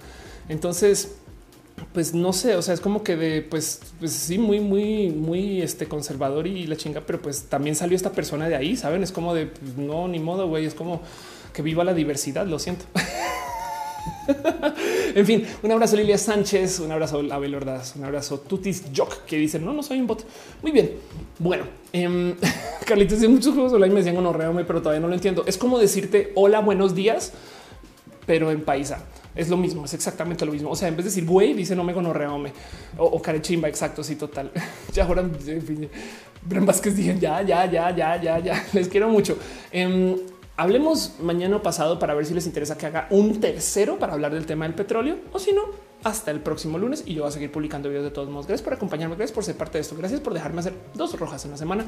Entonces eh, vamos a ver cómo nos va en esto de la pandemia, estas cosas. Igual y igual y no sé, este tema en particular lo quería hablar porque de nuevo era un tema chido. En fin, Wendy dice cómo hago para enviarte un regalo. Hablemos por Twitter y coordinamos eso. Em, dice Juan José, eh, habrá, ya dijeron, ya va a ver, ya, sí, claro, sí, total. O sea, dice, ¿quieres perder un poco más mi mundo? Ustedes también, eso mismo digo. Entonces, pues nada, gente bonita, gente chula, este, gracias por ser parte de esto. Nos vemos para la próxima. Y eso es todo. Tú te dice, usted puede ser roja todos los días. Miren.